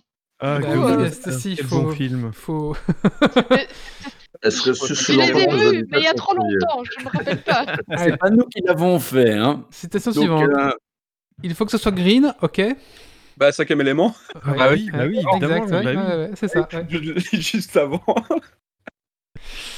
Allez, ça, c'est Ça va, facile, ça. ça fait- ça Allez, fait un paf, point, et un quoi. point pourri. C'est facile. J'adore l'odeur du napalm au petit matin. Ah, Ah. Ah, c'est c'est Yves qui l'a, c'est Apocalypse Now, ouais. Ah, Ah, Hein, on c'était pas- dit, mais Non. peut-être que Yves l'a dit avant. Apocalypse Now. Et j'ai entendu Ça, Yves le dire, mais euh, Ok. Attention. Cette phrase-là, il faut le dire la première fois qu'il a- qu'on l'a dit. Ok? Vas-y. Je t'aime, je sais. Oh, euh, Star Wars, euh, non? C'est L'Empire avec, euh, contre-attaque. Oui, mais oh, Star Wars en prix contre-attaque. Mais je le donne le point à euh, Non. C'est bon, pour une fois que j'avais un truc. euh, Ouais, donne le... Alors, tu donnes le point à Stécie Très bien. Allez, c'est Ouais, bon. ouais. Je peux pas faire Non, ça. mais j'aurais jamais, j'aurais jamais trouvé lequel c'était, mais je savais que c'était dans Star Wars. Si, dans les règles de Dragon's Quest Point, on- c'est écrit qu'on peut donner... euh, Il n'y a pas de règle au Dragon Quest Point. C'est alors, vrai. euh. Alors, vous avez de la pâte, vous avez du sucre. Avec de la pâte, vous faites une Euh, crêpe. Gros effort du ski Oui. Ah, bravo. C'était quoi la citation Parce que vu que t'as été coupé au plein milieu. Vous avez de la pâte, vous avez du sucre. Avec de la pâte, vous faites une crêpe et vous mettez du sucre dessus. Et ça fait Ah, des ouais. crêpes au sucre. Voilà. Nous n'avons pas de crêpes au sucre. Allez, c'est parti. Euh, suivant. T'as mordu la ligne? T'as mordu la ligne T'as mordu C'est la pas ligne. un truc de sport, ça? Euh, de Big Lebowski. Ouais, juste. ouais. Ah, Ah ouais, bah oui. Ah oui, fouillé oui, dans je me mon-. Allez, suivant. Coucou, chérie. Ah, Freddy. Krueger? Non. 1, 2, 3. Comment t'as dit, c'est t'as dit quoi, Méo Shining. Méo, t'as- Shining. J'ai dit Shining. Ah, oui, c'est Méo qui l'a Ouais, dit. Ouais, j'ai entendu, ouais, j'ai entendu pardon. chez Méo. Méo l'a dit. Le Et 1 The, ou le 2 euh, Le un. euh, The D. Gills, euh, désolé pour le- la prononciation, avait dit euh, il y a aussi de Wayne's World 1, mais, C'est vrai. il- euh, par rapport à quoi? Mais je ne sais plus. Enfin, je. Ah, peut-être. Ah, peut-être qu'il dit j'adore l'odeur d'un palon petit matin. C'est possible, ouais. Mais du coup. C'est possible qu'un autre, fra- qu'un autre film l'ait repris en. Ouais, et puis surtout que. Ouais, il y a parfois des, Wayne's World, c'est d'œil, plein hein. de clins d'œil, donc c'est possible. ouais. Du Alors, coup, je mets un point pour euh, The D. D. Gills. oui, vas-y, oui. Alors, euh, tu as déjà vu un monsieur tout nu? Y a-t-il un pilote dans l'avion? Oui, putain, je pensais pas que vous trouviez celui-là. Mais oui, Est-ce que ça tu as déjà vu des films de gladiateurs? C'est ça, ouais. Alors, c'est parti. L'ennemi est dangereux, Maverick. Mais toi, t'es pire que l'ennemi. T'es dangereux et con. Ouais. Ouais, Top Yves. C'est bon, un point pour Yves. Ah ouais, avec Maverick. euh, Alors, c'est normal, les pauvres, c'est fait pour être très pauvres. Et les riches, très riches, voilà. Euh, Salustre, euh, la feuille des grandeurs. Oui, bah, bravo, Titi. Allez, il y en a encore trois. Une live exceptionnelle. Enfin, la pièce de théâtre. Ouais, ouais. J'ignorais que tu savais piloter un avion. Piloter, oui. Atterrir, non. Jurassic Park, Non. euh, mais non, il n'y a pas d'avion. Indiana Jones? Oui, lequel? Et le, et le Temple maudit Non. euh, La dernière Jones, croisade. Et la dernière dernière croisade, un Ah point là pour là. Méo. Ouais, Non, mais... point pour Titi, parce qu'il a quand même dit Indiana Jones, j'ai juste complété. D'accord, Oh, un point pour on est Titi. courtois, merci Méo. Avant, je... Euh, La dernière croisade, c'est le 2 ou c'est le 3 Euh, je ne sais jamais. Le 2. Attends. Parce que a- C'est quoi les titres? Il y a la dernière croisade, il y a le Temple le maudit. Non, on s'en fout celui-là. Euh, Ah, et euh, il y a le. Il y a le. Euh, Je ne Ah, sais il a jamais. dit le 2 et le 3. Euh, Bon, bah, un, un Le, point pour- le truc avec le, le temple maudit, c'est le troisième. Celui Bon, où il bah, arrache un- le cœur et qui, qui Ouais. bouge toujours dans sa main. je L'arche je- perdue. Ah non, c'était justement, c'était pas l'arche perdue. Euh, Evolution. T'as dit le seul qui, c'était pas bon. Allez, il en reste deux. Euh, avant, je me disais que ma vie était une tragédie. Je me rends compte que c'était une comédie. Ah, Oh, c'est ça pas me le dit un film, truc, euh, le, le film avec euh, le bon dieu belge là. Non. euh, Ah non, non, c'est non, non, c'est, c'est- oui, je me souviens de ce film-là, mais je me souviens plus du titre. Mais non, c'est pas ça. Avec, euh, ouais. Avec Paul Joker Rudd, ouais. Paul Vard, ouais. Ouais, avec oui. Joker, mais euh, ouais, c'est ça, mais euh, Joker. Apparemment, ça vient du- d'une citation d'un poète. ah oui, bah là on parlait d'un film. ouais. Alors, dernière, attention, après euh, c'est fini. Il y avait moi, c'est-à-dire Alex, et mes trois droogies. C'est-à-dire Pete, Georgie Euh, et Dim. Orange Mécanique. Oui, c'est ouais. très bien. J'avais tout J'ai jamais Ah. réussi à finir ce film et il faisait. Le livre est cool. Nous étions- vraiment dit Orange Mécanique, c'est Titi Ouais. Ouais. Nous étions installés au Kruva Milk Bar à nous creuser le Razouk Dock pour savoir Ah, où passer la soirée. ce film. ah, meilleur, Mais le euh, livre est vraiment chouette parce que quand tu lis, tu apprends à parler malgré toi le, le langage. En fait, il, il balance de plus en plus de mots euh, des droogs euh, au fur et à mesure. Et euh, c'est bien construit. À la fin, malgré toi, tu as tout doucement appris un petit peu à parler comme eux. Donc, euh, c'est c'est vraiment chouette le livre si vous avez l'occasion. Alors, Roméo, récap des points, s'il te plaît. Nous avons Titi avec 5 points, Doggiver avec 1 point, Volution Mid avec 1 point, Grumpy 3 points, Méo 6 points, Dergonic 1, The Degils, The Degils, désolé la prononciation, 3 points, Yves 3 points et Stacy 1 point. Du coup, on fait quoi? On donne 3 points à Wally parce que du coup, il pouvait Et pas 3 points pour Wally, lisant. tout à fait. Et 3 points pour Monsieur Bob aussi. Et, Et merci. du euh, coup, pas de points pour Wally. Et merci, Bah, beaucoup. Wally, Wally 3 et Monsieur Bob, 3 points également. Oui, et bah merci oui. beaucoup, Monsieur Bob, pour le, le quiz. C'est Bah vraiment oui, sympa. clairement, ouais, deux. Et le coup de cœur, ouais, c'est vraiment sympa. Mais, mais Euh, si jamais, prochaine fois, pensez aux gens qui, qui, qui étaient trop petits pour se rappeler de ça. Mais tu sais, la culture cinématographique, t'es pas obligé de te limiter à ce qui est fait sorti. Oui, c'est mais ça. oui, mais je les ai vus, mais il y a longtemps. Ah oui, mais comme nous. Ouais. Oui, mais genre, Ouais. euh, Mm. je les ai vus quand j'étais toute petite. Du coup, moi, je regardais le film, et, puis Ah ça bah, faisait genre, euh, raison, allez, regarde, film suivant, on efface, on recommence. T'as une, un liste, truc. une liste de dingue de films à regarder, c'est incroyable. Allez. Enfin, euh, moins de séries que de films. Pensez aux jeunes. Med qui dit ça. Allez, on va clôturer ici le podcast qui, parce qu'on ça fait déjà 12h30 qu'on est en route. Bah écoutez, on va remercier encore une fois notre invité qui était ce soir Fibre Tigre. Merci à toi en tout cas d'être venu, même s'il est plus là, il est parti se coucher, le pauvre, ça dure tard les Geeks C'est League. génial. Il y en Euh, a qui c'était- dorment avant, il y en a qui dorment après. C'était vraiment génial et c'était vraiment super intéressant. Euh, désolé chroniqueur pour ceux à qui on a skippé la, la- la chronique, mais vous retrouverez la chronique sur euh, le, le site du, du www.geeksleague.be. Là, des articles vont arriver du coup euh, pendant, dans les deux semaines à venir, je suppose, les gars. Euh, Rendez-vous dans 15 jours, on recevra un ancien chroniqueur de chez Geeks League qui s'appelait euh, Irigo euh, et lui va nous parler de roue gyrostatique, c'est comme ça qu'on dit? Gyroscope. Jou- Roue gyroscopique, Oui. voilà. Et un petit La peu... fameuse roue qui fait. J'avais posté un truc, c'est la roue j'ai posté un article là-dessus. On a des roues gyroscopiques à l'heure actuelle qui font 200 km quoi. Ouais, Ça, ça, va être dingue. Il faut que vous écoutiez Geeks League Bref, le prochain. on en hein, parlera la c'est- semaine prochaine. On Garde ça pendant 15 jours. On en parlera la semaine prochaine, voilà. Donc n'hésitez pas. euh, dans deux- je dis quoi? Oui, dans, dans deux semaines. Semaine prochaine. Euh, voilà, on va clôturer ici. On va clôturer ici le podcast. On te rappelle donc on a un site www.kissleague.be. On peut en trouver sur toutes les po- toutes- sur toutes les plateformes de podcast. euh, qui existent, je pense qu'on est partout, et aussi sur YouTube, et aussi euh, ben, chez nos amis Bad Sur Geek, Twitch. Sur nos amis Bad Geek aussi. Mais Twitch, ça, les invite. oui, on en a Vous pouvez les venir sur Discord, nous rejoindre et discuter Ah avec oui. nous dans les différents salons. Je voulais dire aussi, voilà, merci euh, Doc, on va, on a un petit peu essayé de, de- de- de dynamiser notre salon euh, Discord, donc n'hésitez pas à passer, parce que souvent on parle d'actu, on parle un peu de tech, on parle de bière aussi, beaucoup. Euh, donc si vous voulez un peu participer et nous aider à construire l'émission, bah, ça se passe sur le Discord et c'est vraiment sympa. On va mettra, on mettra bien sûr en- en- c'est dans le lien du, du podcast. Voilà. Allez, je vous laisse ici, je vous donne rendez-vous dans 15 jours, et puis surtout, ben, ne lâchez rien. Ciao Salut. Salut. Salut, Ciao, ciao. Bye Ciao bye. tout le monde. Alerte. Dépressurisation atmosphérique. Évacuation immédiate du personnel. Evacuation order. Evacuation order. Evacuation order. Evacuation order. You know what I mean? I am your host here.